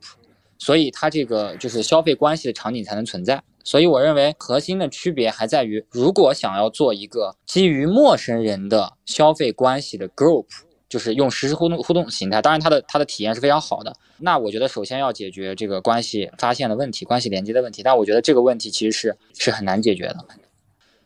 哎，但像是像 Discord，就是或者说另外一个吧，就是那个郑宇应该也跟那个 Amino 应该比较熟悉吧？叫王莹，我记得他也也在上海。就是说，呃，有一个朋友他问啊，就是说你像就是像 Amino，他的这个圈子也很封闭啊，你不进到圈子里面就几乎没有任何信息。然后圈子这种形态，它怎么解决这种就是它的封闭度跟分发效率这个问题？或者说圈子大小跟长尾内容它有什么样的关系？我我我觉得不太好解决，就它本质就无解啊。就 Amino 就是呃，我我没有太深入用过啊，但是那个跟跟创始人聊的比较多一些，就是呃，实际上就是呃，Amino 是一个非常活跃的群聊产品，就是它 用户里面用户有百分之五十的时间是在那个 real time chatting 的那个这个就频道里面，呃，然后它它基于每一个呃就是垂直的兴趣主题，然后有它自己的一个。Amino 对，但实际上它也导致了刚刚说的一个必然的出现问题，就是它流量会往向头部的这个呃板块集中，所以 Amino 里面最大的那几个 Amino 其实是流量特别大的，对，以及呢就是它的那个呃用户的分发效率仍然不高，对，所以其实呃 Amino 到后期应该在二零二零年往后一九年二零年的时间，他们主要的时间全都在做短视频信息流，就它最后还是回归到短视频信息流来分发内容的一个呃，就是呃经典路线上，呃，去提高呃用户对不同 amino 之间的那个发现的一个呃效率问题。所以，嗯，我我我自己感觉就是说，呃，就是我觉得就是氛围感或者叫社群的那种归属感，其实是一种双刃剑，就是你要。呃，氛围感，我来到这个组织，我就是极强的归属感，这就是我的地盘，然后这些人都是我认同的人。那你的代价就是封闭，就你只能通过封闭能够去维护这种氛围感。然后你要为这种氛围感，你就得忍受冷清，你就得忍受就是人越来越少。你要获得更多的曝光或者更多的呃流量，你就需要打破这个封闭的一个圈子，你就需要。拥抱信息流，对这这个事情是目前看到在手机这种交互形态上面，手机的分发效率上面来讲，是一个无解的一个一个状态。然后前面我在想一个问题，我觉得挺有意思的，就是每一个移动设备，每一个设备，呃，就是我们就是跟我们打交道的这个媒介，对吧？手机是一种媒介，然后 PC 也是一种媒介，它就会天然决定它自己更适合的一种分发形式，以及决定它这个分发形式下它的这个内容形态。对这个说的有点抽象啊，就比方说，从字节的角度而言，本质上其实呃，一鸣最大的一个就是发现，其实就是发现了 feed 流这种交互形态是移动互联网内的最优解啊。注意啊，是 feed 流还不一定是推荐，但整体就是说，因为在呃移动互联网的就手机的这个形态下面，它的手机的屏幕就这么大啊，所以呢，它就只能分发这些内容，然后它就必须要有一个呃信息流，然后来去。呃，解决尽量多的这个复杂的信息分发问题，而像传统的就是 BBS 时代，比如说贴吧时代，贴吧时代你最主要的入口其实根本不是手机的屏幕啊，甚至也不是 PC Web，而是搜索框，对吧？它真正的入口其实是通过就是搜索框，所以就是你可以理解成贴吧是一个搜索框或者是 PC 搜索引擎这样子的一个设备入口的一个最优产物，而这个基于 feed 流的一个推荐分发。的短视频啊，是手机这个这个时代的最优产物。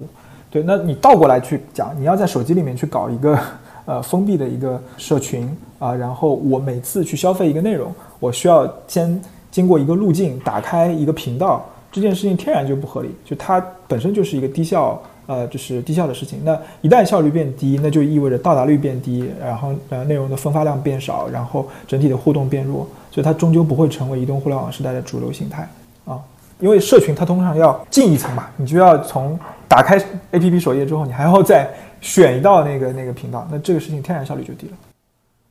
但我印象里面的确是过去几年，就是社区产品啊，就是它能够涨上规模日活的，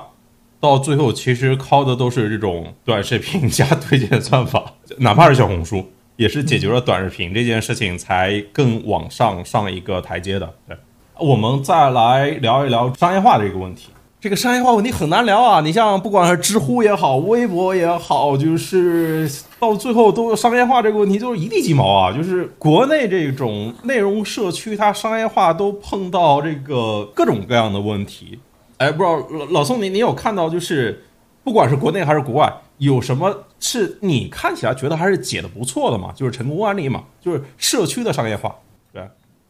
其实我倒觉得社区在商业化上没有那么强烈的特殊性啊。我觉得商业化还是按照，比如你游戏产品就是看这个用户付费；如果是广告产品，一个是看你的媒体市场，一个就是看你的广告的原生性，对吧？就是其实很多所谓的，我觉得社区的问题，比如比如一个体育社区，它的问题是在于广，可能是在于首先你的体量不够，是吧？体量不够，这个广告的飞轮可能起不来。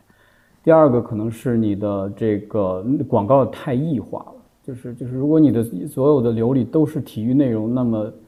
能够有效匹配的广告素材是比较小的。就是我们想一个问题，就比如刚才那个 Albert 也聊那个像 B 站，对吧？其实它和小红书一个很大的区别是在于它的媒体时长是非常短，它的这个视频时长是非常长的。我们看到，连 B 站是强社区，YouTube 其实不是强社区。YouTube 的变现也也就那样，就它其实跟社区有必然联系吗？还是你就没有足够的媒体市场？你大量的市场都锁在一个单个的视频里，这样的话，用户跟媒体没有足够的交互。所以我倒不觉得“社区”两个字在这个里面是意味着那么多啊。就是，当然，我这是我的个人观点，我觉得还是跟它这个业务形态的商业属性和它的这个用户的交互习惯和它的规模跟这些关系更大。哎，广老，你你你怎么看？就是有什么样的商业模式是可以跟社区来做更好匹配的吗？我不知道，问一个问题啊，就是 c r a t c h d i s 大家认为它算是一个社区吗？它都没有互动吧？呃，但它可以发布 UGC 的内容，只不过它发布的不是那种纯信息型和内容型的。如果大家把社区定位都是内容，那没什么好说的，它还是一个内容和广告的一个模式。但它又很在意这个氛围，又很在意群体的调性。插入广告的转化和对社区的破坏都会非常的大。OK，那如果这个社区它可以去发布任务，可以做匹配，可以有管理，然后这些灵活用工的人，或者说未来更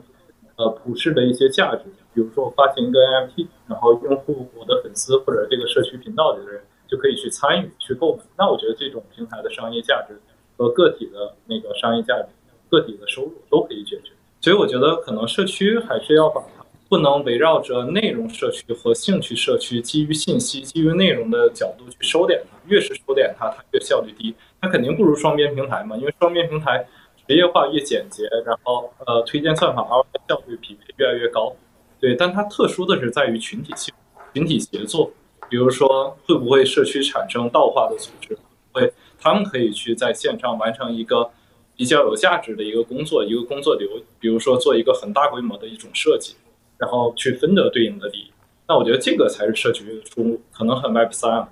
OK，最后聊着聊着又就全都聊到 Web 三去了。哎，再问这个，就是，哎，就说前面这个问题吧，啊，就是那个商业化的问题。啊，对对对，就商业化这个问题。对，我是这样想的，就是刚刚刚刚提到，其实这个社区它点不一定是个内容社区，对吧？它其实有没有可能是个，就是不是单纯的以内容为核心载体的一个点？闲鱼交易社区，二手社区，对。然后就是我我我们其实一直在去讨论一个问题，就是社区的本质到底是什么？社区是由什么构成的？对我记得好像上次直播的时候可能聊到过这个问题啊。对，我们觉得最后的核心组成部分不一定是就围绕内容展开，而是应该是围绕人展开的，对吧？就我们比如说贴吧里面各种各样的吧，它其实就是某一个兴趣的这个爱好者他们构成在一起的。对，但是呢，我我们还发现一个问题，就是每一个就是呃大众化的产品，它都会有一个呃它的一个。核心场景、核心心智，比如说淘宝，你去淘宝就是要去买东西，对你有一个买东西需求。那淘宝覆盖的是所有的买东西的场景，而那个呃，你要 Q time，你要消费呃消磨时间，你可能就用的是抖音，你可能呃抖音就是你呃覆盖的是大众化的就是消磨时间的一个解决方案。所以你这时候要在抖音里面买东西和在淘宝里面去呃那个消费内容这件事情，天然就会非常的别扭，非常的不自然，因为你都知道，你显然。选择的不是一个高效的解决方案，对吧？就是在淘宝里面看内容，啊，以及在抖音里面去买一些你确定目标的商品啊。抖音里面现在电商做的很好，是在于它卖新奇特或者卖一些就是意料之外的东西卖的很好。但是如果你在抖音里面卖一些你确定目标，你就是比如说要买一件羽绒服，那抖音不会给你更好的解决方案。但是回到社区这个场景上面，我们会发现它其实是存在一些有趣的机会的，因为。呃，有一些商品，它的内容场景和它的那个消费场景就合二为一了。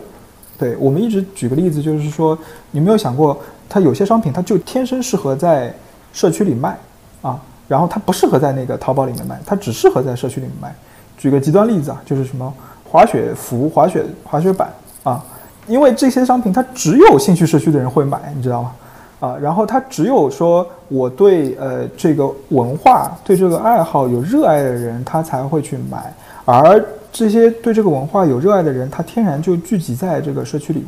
所以这个社区就成为了卖这个东西最好的一个环境和一个场景。所以我们就是我们公司其实就一直在回答这个问题，就我们公司是为了回答你刚才这个问题而生的，就是兴趣社区到底该怎么生存下来，它该如何商业化，对吧？那我们关注的其实。并不是所有的兴趣，对吧？我们关注的，因为我们知道有很多兴趣其实是很很难有商业化的价值，很难很难有商业化的这个可能性的。那最后它也可能很难活下来。但我们关注的是很大一类是属于消费类兴趣，就是这个兴趣它就是天然是在消费啊，比如说潮玩，对吧？就是那潮玩它本身就是一个用来消费的一个兴趣。那如果这个兴趣本身就是一个有很强消费属性的，那么这社区里的这些用户，那是不是它就是这个？最直接的消费者，那如果是在这个背景下面，它的那个消费转化就一定会很直接、很自然、很迅速。对，就比如说我们现在潮玩千岛的那个潮玩族这个潮玩这个频道吧，然后呃是国内就是潮玩爱好者聚集量最高的一个平台啊，然后同样的它也是国内最大的一个潮玩的二手交易平台，以及呃第二大的那个呃潮玩的一级零售平台。对，这三者就很奇怪的，在我们这边就是重叠了。它既是一个最大的社区，又是最大的二手交易平台，又是很大的一级零售的这个渠道。因为在这些兴趣里面，它的消费和内容是天然是合二为一的。反过来讲，我也觉得这是我对呃兴趣社区商业化的一个信心点，在于现在的兴趣社区跟当年的兴趣社区已经不一样了。兴趣本身发生了变化，兴趣变成了消费。就一起，或者说消费变成了兴趣，那这个事情的商业化就不会那么费劲了。对，大概是这样。对，这个我也补充一下啊，因为聊到这个话题啊，我本本身刚才也想就说，其实潮玩族就是一个最完美的答案啊！我这里也补充一下我的想法，就是其实社区分为三个层次，第一个层次是满足内容和信息价值啊，第二个层次是满足社交和陪伴价值。第三个层次其实是满足文化价值。那其实我们日常所见到的，包括我们讨论到的直播也好，带货也好，甚至一些广告啊，甚至是包括我们所过去所聊到的所谓的粉丝变现，其实通通的都是围绕内容和信息价值展开的啊。它是简单的流量变现啊，包括粉丝变现，可能大家会有些人会把它归类到社交的一个变现里面，其实不是。啊，因为内容社区所建立的社交关系，是对你内容信息价值本身的一个认可，依然还是在内容服务本身的。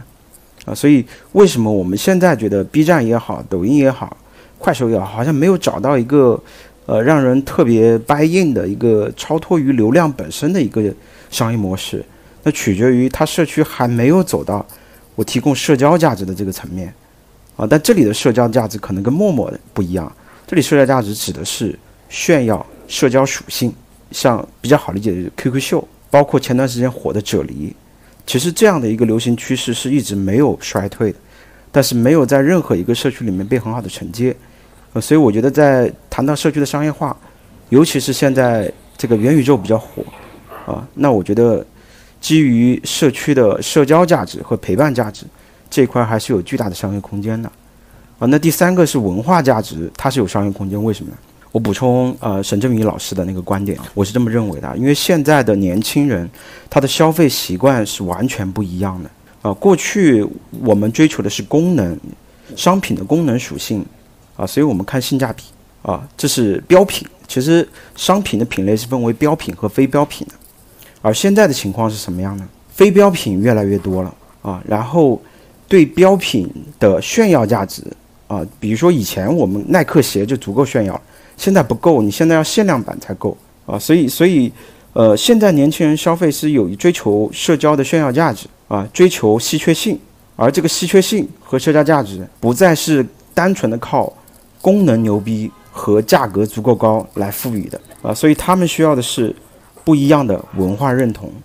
赋予到某一类的商品上面，这也是所谓的潮文化啊，就像得物、潮玩族都是这样的。呃，本质上年轻人的消费习惯就是，我不可能说，呃，年轻人没有不不可能没有鞋穿的，啊，他要在学校里面彰显自己的个性，他不可能也像过去一样，九零后是杀马特，我装扮很很奇特，也不可能一味炫富，哎，但我需要通过一个文化属性，来彰显我自己的价值观，我的圈层，可能跟你是不一样的，啊，我穿汉服，我一定是汉服圈，啊，我玩潮玩手办，哎，我们一定是一类人，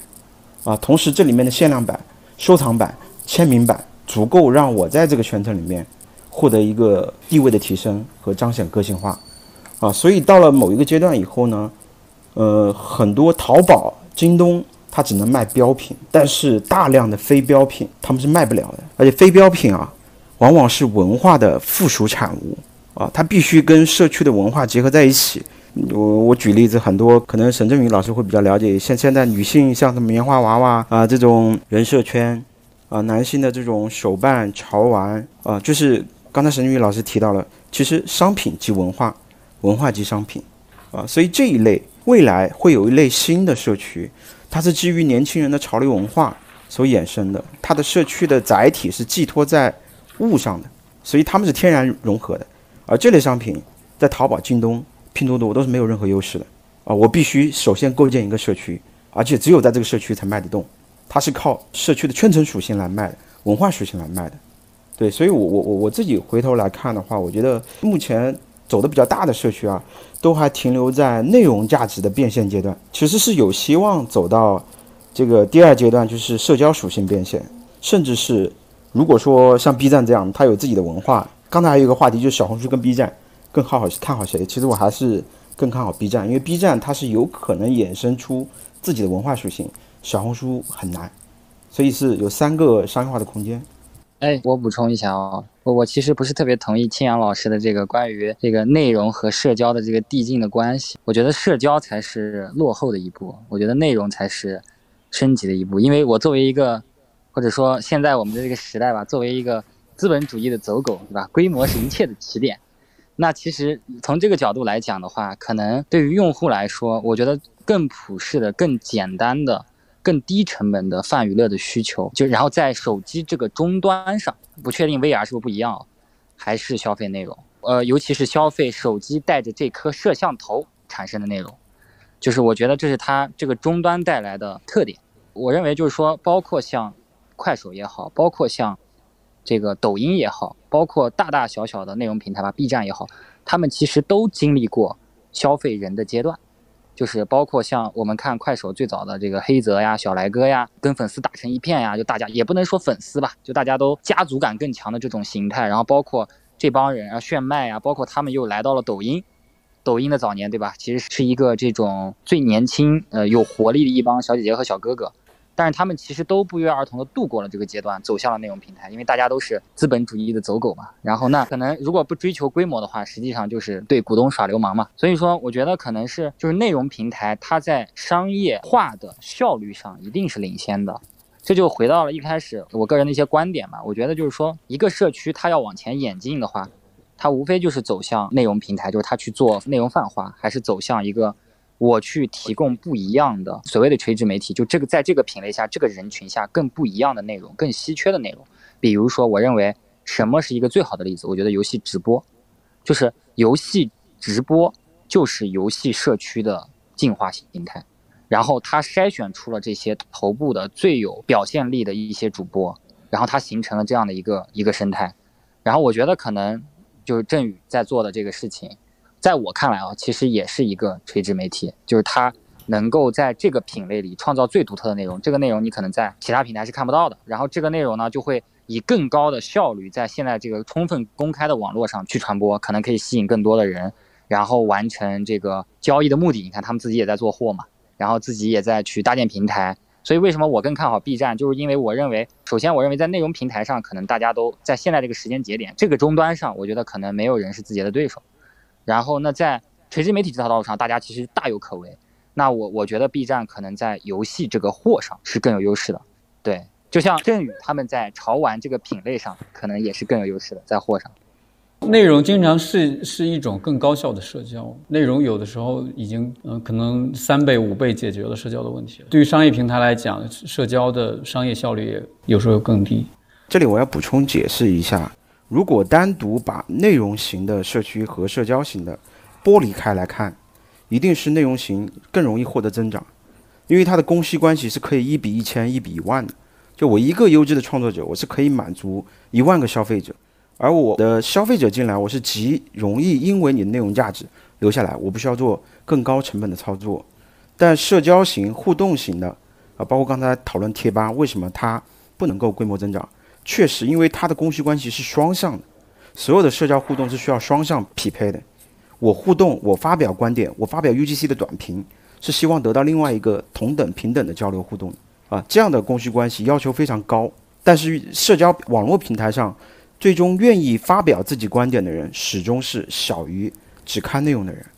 啊。所以从这一点来说，我是非常认同两位老师讲的。但我刚才讲的其实三个层次，并不是把这个事情剥离开来看。那我我这么去举例，头条只满足了信息价值，像 B 站既有信息价值又有内容价值，啊，信息价值和内容价值是不一样的啊，就是有没有自己的原创生态啊，这很重要。而在此基础上，我有内容价值，同时我有陪伴价值，这是第二个层次。其实这里面这是跟社区的结构有关啊，大部分的社区结构内容和内容创作者的存在感是最强的啊。但是在 B 站以 B 站为例啊，我的普通用户也就是我互动者啊，社区有三个关键关键角色：互动者、内容创作者、内容消费者。如果我互动者的存在感足够强，这部分的群体的比例至少是创作者的两到三倍。这部分的存在感加强以后，会有什么什么需求？我的皮肤跟你不一样，我的评论的表情包跟你不一样，我的头像跟你不一样，我的头像框跟你不一样，我甚至带有 V 标，它是能衍生，其实是在我内容价值已经效率达到极的基础上，我比其他的内容社区平台更牛逼的一个地方。我可以基于我的互动群体，就一比三比六的这样的一个假设说，一是创作者，三是互动者，六是消费者，我这三的商业价值可以发挥出来啊，所以它是在内容仅有内容价值的社区平台基础上一个进阶。那再往后，我不光有我的互动者的存在感很强，我的内容创作和内容价值已经做到极致。我同时还有我自己社区的所谓的文化，我甚至延伸出了垂直领域相关的文化，比如说二次元，比如说汉服，比如说三坑，啊，那那就是更高的境界。所以我刚才说的三个层次是叠加的，不是把它剥离开对立的。提到社区里面，你说吧，它就譬如像刚才那个青阳讲的，它还有这个互动者、消费者、创作者这个事情。其实是在社区里面，创作者怎么能够真的跑出来呢？我其实想问这个问题啊，因为只有真正的让创作、让 UGC 这个生态起来，让创作者不是互动哦，让创作者一个生态，然后这个社区才能够捅破那个天花板嘛。就是说正常的，就我会回想啊，就是就正常的做这种社区加推荐流的，我们就看哎哪一块的内容消费更高。上次聊的就是那个制糖嘛，我给他更多的搞笑内容，给他更多的娱乐的内容。更多的这种就是高 CTR 展现的内容，那肯定是可以撑一下那个时长的上升的。OK，你如果想要做的再牛逼一点，你就做这个内容品类的泛化，然后呢，你去做这种用户人群的泛化，对吧？怎么才能够让你的产品更有生命力啊？我说到最后是应该更考虑创作者吗？或者说怎么能够让创作者在一个社区里面更有存在感呢？很多这种社区啊，就是所有偏向互动的，包括知乎。其实它到最后都没解决一个创作者的问题，就是我一个评论者，我从属于你一个回答的，我都没有一个个人的完整的 profile 页，那我都没自己的那个就是固定的那个流量粉丝这些东西，我怎么变现？我怎么就是持续的获得正反馈呢？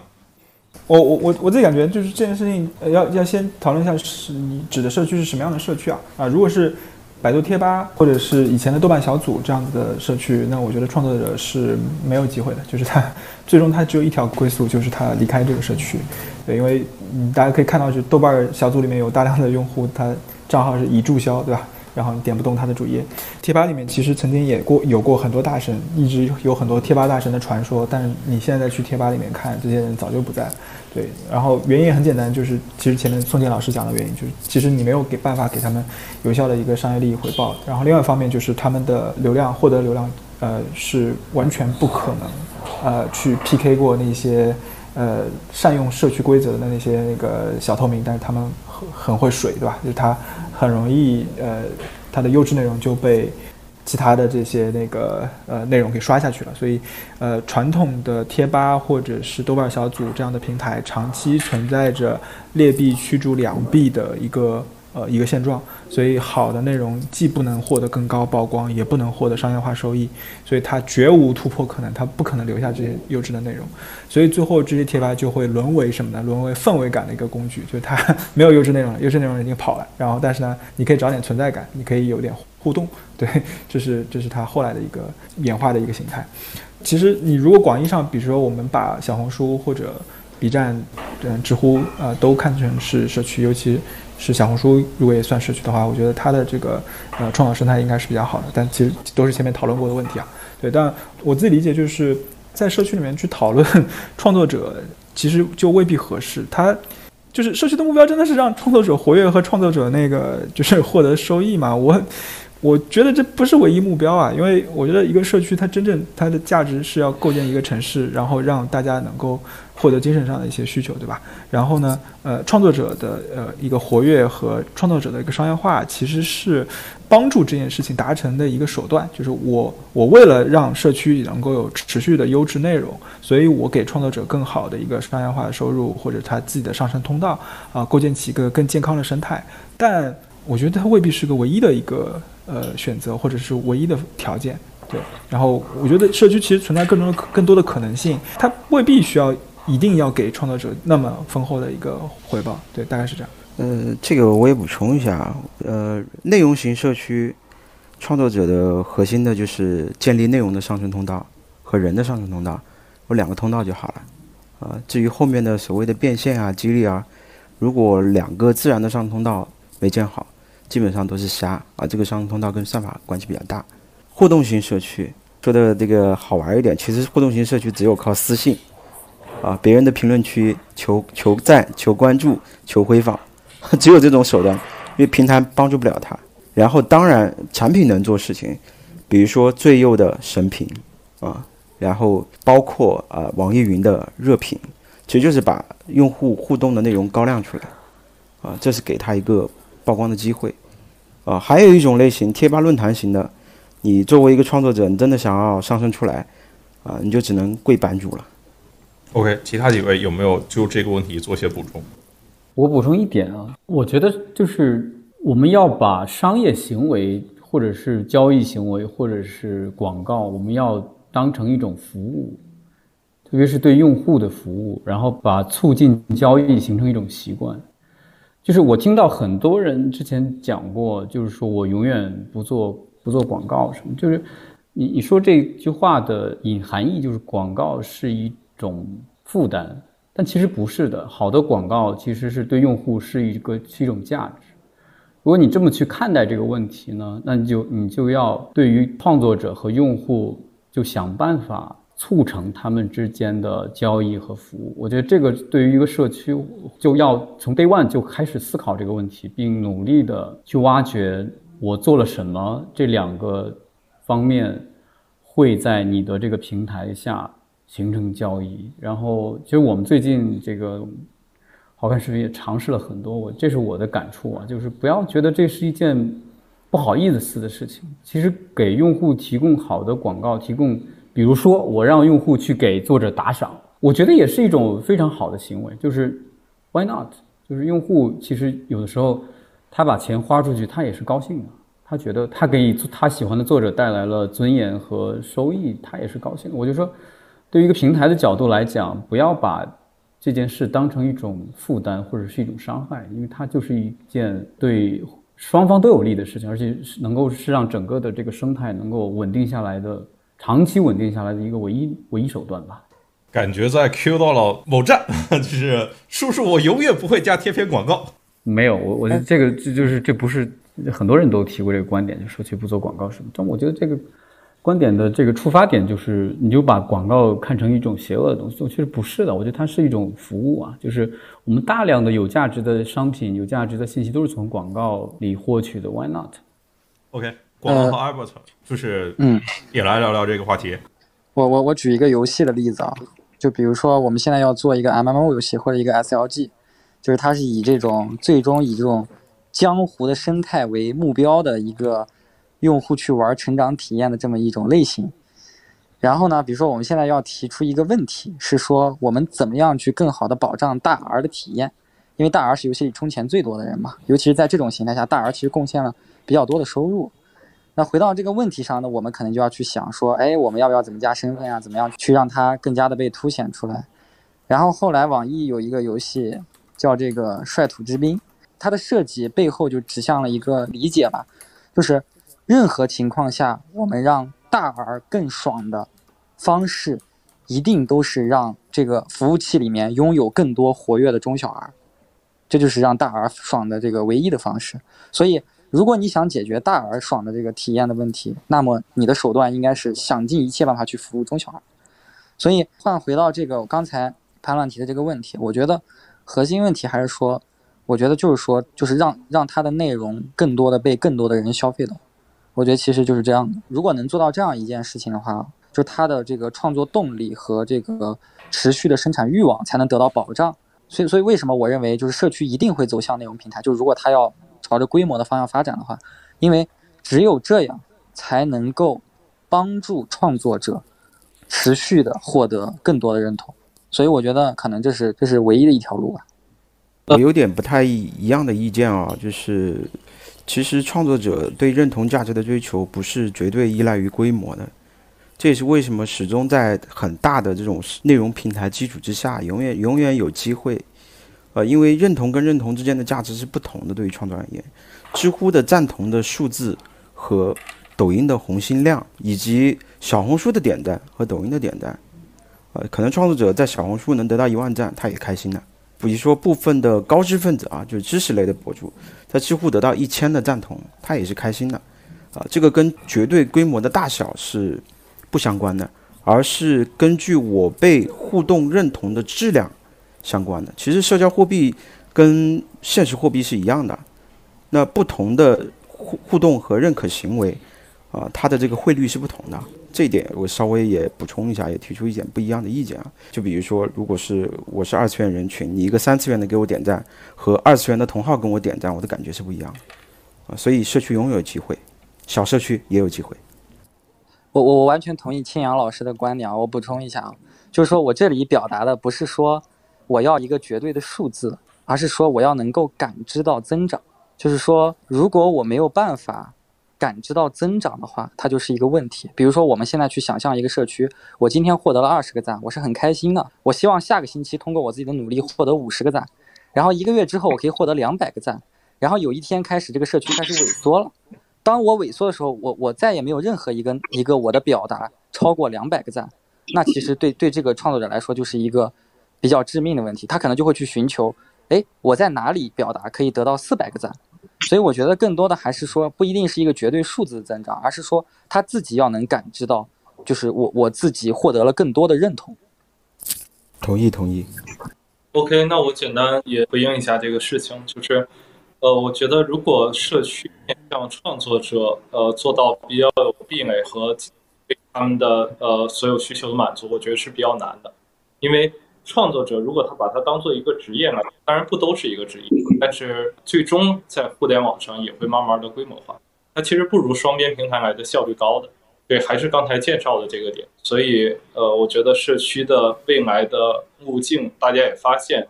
其实很难做到以这种多的内容平台来的规模大。对，接下来想说的就是社区可能要去承载什么样的使命，或者怎么样去服务这些互动者。我举几个例子吧，就是谈一些可能比较新的、有趣的事情。假如说它是一个每个社区是一个元宇宙，它是可以去做一些活动的。那办活动的人可能他是有经济收益，他会成为新的职业。组织活动的人或者去建立相亲会的人，呃，这也是一个比如说想相亲的。同学组成的一个社区和社区，那在里边也可以自发的进行。然后，对我会觉得还会比较相似，就是市里边就是效益最大化是最重要的。那社区可能比较像坊，坊的话其实它越去越能发挥个体的能动性才是最重要的。它可能并不需要收益非常的高，但它可能能贡献的力量有一定对报。对，所以可能我的回答还是那个不是创作者是最最关键要去解决和满足。OK，就是说有一些社区，它其实是最初是靠搬运起家的，对吧？但其实是在搬运这个过程中，它其实好像自然的，只要你这个社区上了一一些的规模之后，它自然的就会出来原创。我发现的事情的规律是这样的，这这这也不一定吧？这个 也也有很多社区搬运的社区，可能想做原创没做起来。我觉得还是这里还是。不光是我，我自己觉得段子也好，追友也好，也不光只仅仅只是 timing 啊，因为我自己之前去做网易云音乐的社区嘛，以评论著称啊，其实跟段子也好，然后跟最右有点相近。云乐还有自己的原创音乐内容啊，但它的社区属性的本质都是建立在评论和互动上面的啊，就是我是觉得段子包括最右，它应该是有刻意，当然我猜的可以验证一下。应该还是对这种发评论发的比较好的、互动比较活跃的用户啊，啊，还是有一个比较大的加持的。而这些互动的属性的内容呢，叠加到搬运过来的内容身上，它其实会发生一些化学反应，它会让这个内容更有意思点。本来你你看这个视频或者看这个内容，你没有想到那个梗是什么，诶，但是有个梗爆出来，有个神评爆出来，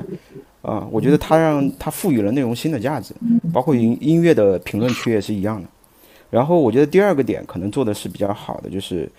把呃互动的，其实有两类创作者，一个是内容的生产者，一个是互动的表达者，它不一样。呃，互动正常来说，互动的表达者在所有的社区里面是被忽略的，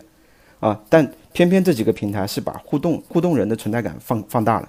云乐的热评、最右的神评，啊，内涵段子其实也是把评论外露了嘛，啊，所以我觉得这个产品机制其实是让原来那些网络上的小透明，突然变成了一个诶可以被很多人点赞关注到的一个人，对于他们来说有吸引力的，啊，所以社区的核心互动者啊是很多的，然后又赋予了。搬运内容新的价值，在那个时候能吸引很多的用户进来。我我突然发现今天机会很难得啊！这个聊天室里面这个聚集着中国最成功的三个评论为核心的产品，就网易云音乐那个最右和段子的这个产品负责人。我觉得这个其实可以很聊聊，因为我觉得这是这是一个很有趣的现象，就是用户对内容的一个二次加工、二次创作。然后衍生出了非常独特的一个内容生态吧，它不同于可能传统的那个呃贴吧模式的那个帖子盖楼，或者是呃小小红书、抖音为为核心的那个个人 feed 发布，对，但它也产生了这个自己的一个社区文化。我觉得这个文化到底是怎么产生的？我作为一个旁观者，我还是挺好奇的。呃，我我我只能以网易云音乐为例啊，其实二零一七年的时候，呃，音乐播放器是没有评论这个东西的。或者说是没有对评论进行点赞这样的一个设置的，啊，其实网易云二零一七年做了两个产品功能的迭代，是让评论的属性是大大增加了，一个是对评论本身的点赞，第二个是热评功能，啊，那个评论的数量这两个功能上了以后是翻了好几倍。然后可能第二个核心原因是，因为像这一类以互动为主的社区，它前提条件都是要有资源为支撑，这个资源什么？对音乐来说，它的资源就是音乐。那云音乐跟其他平台而言，它一直都在坚持分发一些小众音乐，包括音乐的 UGC 歌单，其实都是让欧美音乐，包括民谣这些小众的精品音乐能够被分发出来。呃，它的分发策略，它的资源的分配策略，导致了人群是能够被筛选的。呃，因为云乐早期就是以欧美音乐和民谣打天下的，那我筛选过来的都是一些爱好民谣、爱好欧美音乐的，相对对音乐有更高品位的人群。啊，所以他们聚在评论区的时候，天然就是这个人群的文化氛围就有了，啊，所以是先聚类人群，再有的社区文化，而呃热评和对评论的点赞是放大了这种表达的欲望，啊，所以形成了这样一个比较好的一个社区氛围的。社区的未来的形式可能是怎样的呀？这个我要抢答一下，未来形式就是潮玩族。别这样，别这样。我自己感觉就是，呃，有有几件事情是必然的。就第一是说，呃，更高的一个信息效率。对，就是我们刚刚聊贴吧，为什么贴吧没有，呃，就是在在移动互联网时代更好的一个发展？其实很大程度上都是来自于那个信息密度不够高，信息的获取效率在移动。呃，手机设备上面是实在是很糟糕啊，所以信息效率始终是互联网产品不变的一个追求吧。我觉得这个是就是不断在逼近极限的一个一个信息效率追求。第二是说，还有就是实时互动性，就是它的反馈。我觉得社区呃本质上它跟内容平台最大的差异在于，就是创作者是极其追求反馈的啊。然后我之所以去在这个社区创作，而不是在那个社区创作，核心还是看说我会。在这个社区里获得什么样的反馈？这边其实提到一个问题，就是社区跟内容平台到底什么差异嘛？就是，我们其实经常讨论是说，从内容平台的角度而言，现在的一些 PGC 作者其实是会在全网去创作内容的，因为啊，反正他也费了半天劲，那为什么不全网都发布一下嘛？发布一下又不要多少时间，对吧？但你会发现，就是说社区的用户。不会这样看，社区的用户会选择我就是选择一个我最认同的一个社区环境去做创作，然后获得在我认可的人、我喜欢的人的他们的认可。对，所以其实互动和反馈始终是呃社区用户啊，尤其是兴趣社区用户他呃追求获得的一种一种东西。所以更强的反馈和更直接、更有共鸣的这种反馈是他们呃始终在追求的一个事情。第三点就是，我觉得社区的，尤其是兴趣社区的这个功能性属性会越来越强对，因为其实前面提到说 BBS 时代、贴吧时代有非常多的那个一些场景是需要通过 BBS 这样一个解决方案来解决的，就是大家内容发布、信息获取、评论互动都需要通过就 BBS 一个版面来去解决，它包袱非常重，它啥问题都要解决。但是现在这个时代，反倒因为各种各样的这个垂直呃，就是专用产品，比如说购物有淘宝，二手有闲鱼，然后短视频有抖音，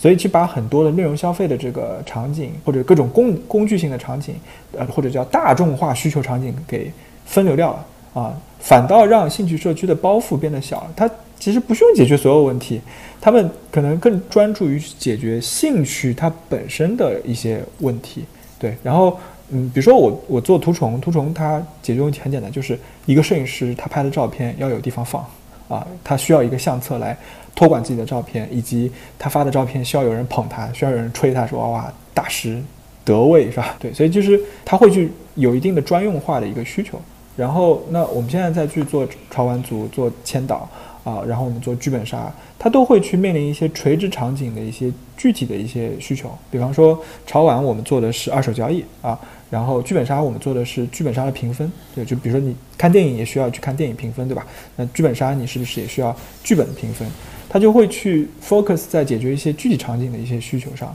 因为通用的需求已经被解决完了，而兴趣爱好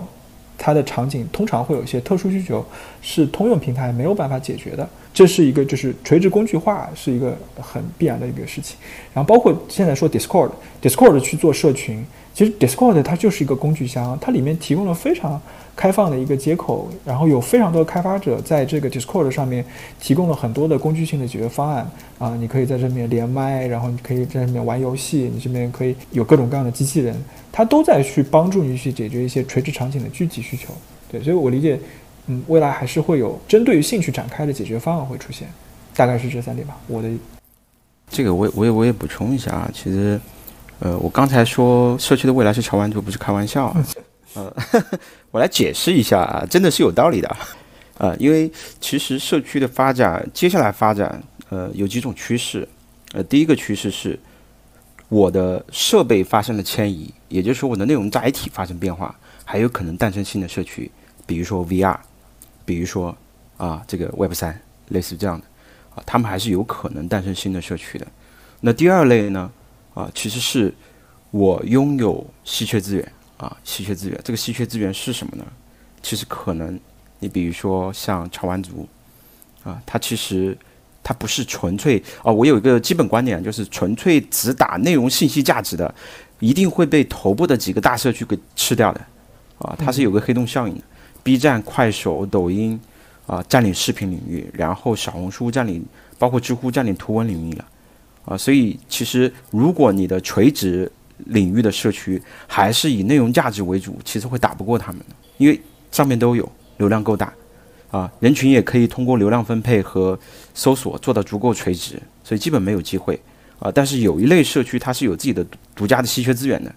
啊，乔安族的，因为它的稀缺性是建立在商品属性上，它的商品属性跟内容属性还有文化属性三者是融合在一起的，啊，然后比如说得物。啊，得物的稀缺性是建立在其实还不是商品属性，而是鉴定者，所以很难因为 B 站或者小红书提供了一个很高的信息价值，我就迁移掉，因为这里还是有独特的人、独特的物。另外一种，为什么我说我我第一回答潮玩族呢？因为潮玩族还有点更不一样的地方，就是刚才讲到了未来商品及文化，文化及商品，未来的一种社区形式不一定是靠内容表达来的，我是靠货品来表达的。这一类在年轻群体里面真的存在非常大量的现象。就是想想做一个社区要少多少钱呢？我我们最近有一些启发，好难呀。对对，我我们最近公司又又有一些启发，就是我我们盘了一下我们很多烧钱做的一些业务，对，发现其实都并不是很健康。对，然后前面我看评论区有人问我说，潮玩族是怎么获得新客的啊？然后实际上，真正潮玩族自己本身增长是不花钱的，因为我们始终是在通过产品、通过工具价值、通过我们的交易服务，然后去吸引用户。对，然后退过来想一个问题，就是我们现在看到很多的社区啊，真正你会发现成功的社区都不烧钱，真的就是最后能成功的社区都不烧钱，就是你仔细去看。你但凡能够给我举一个例子，我就服你。B 站就不烧钱啊？谁？B 站啊？怎么可能？他他在成功之后是烧了钱的，但他成功之前，他做成之前他没烧钱。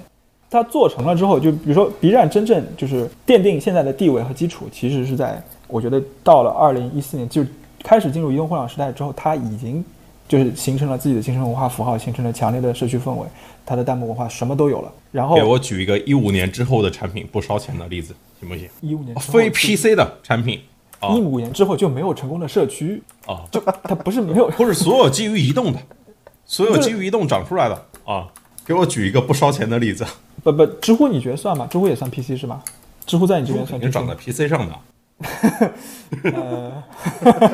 好吧，还是要靠投资人爸爸，没有投资人爸爸就还是别想了。对，就我本来想说那个呃，其实亮段子半算半个吧，就是亮段子其实真正构建起它的那个呃社区文化，其实是呃在字节跳动内部停了停止了投放，就是我印象当中应该二零一五年开始连续三年。呃，内涵段子都是没有任何外部投放的，就他们自生自灭，就是当时公司觉得就是在上面烧钱不值得，所以就没有在内涵段子上做额外的一个烧钱投放，也有很小，就量很少。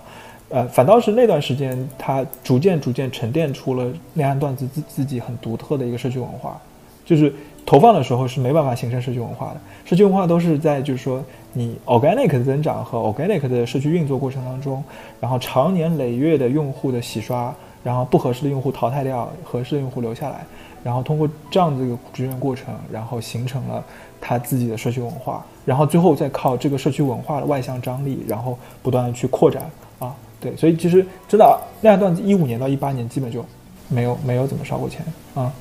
我回头可以去 查一个数据。呃，这个我是大体上是同意的，就是因为当时我们在做的属于它的一个竞品嘛，但是是，但你就像其实刚才也聊到，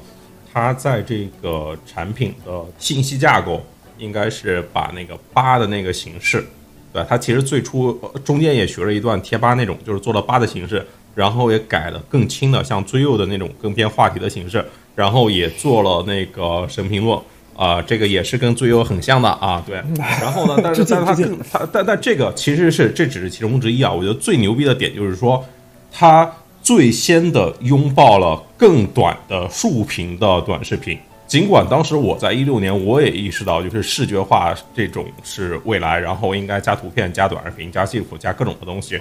但绝没有像他那种就是做那么猛，就直接在首页里面做自动播放，而且全做竖屏，然后是在一个 feed 里面把它全部都给集成掉。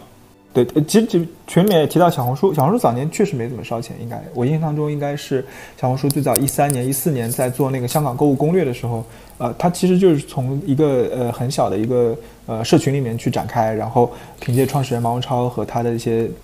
朋友的一些这个关系，然后呃把那个呃香港购物攻略这个东西逐渐展开了。其实早期起起来真的是没有怎么烧过，嗯，烧钱都是在那个一八年以后开始做增长之后才开始烧钱。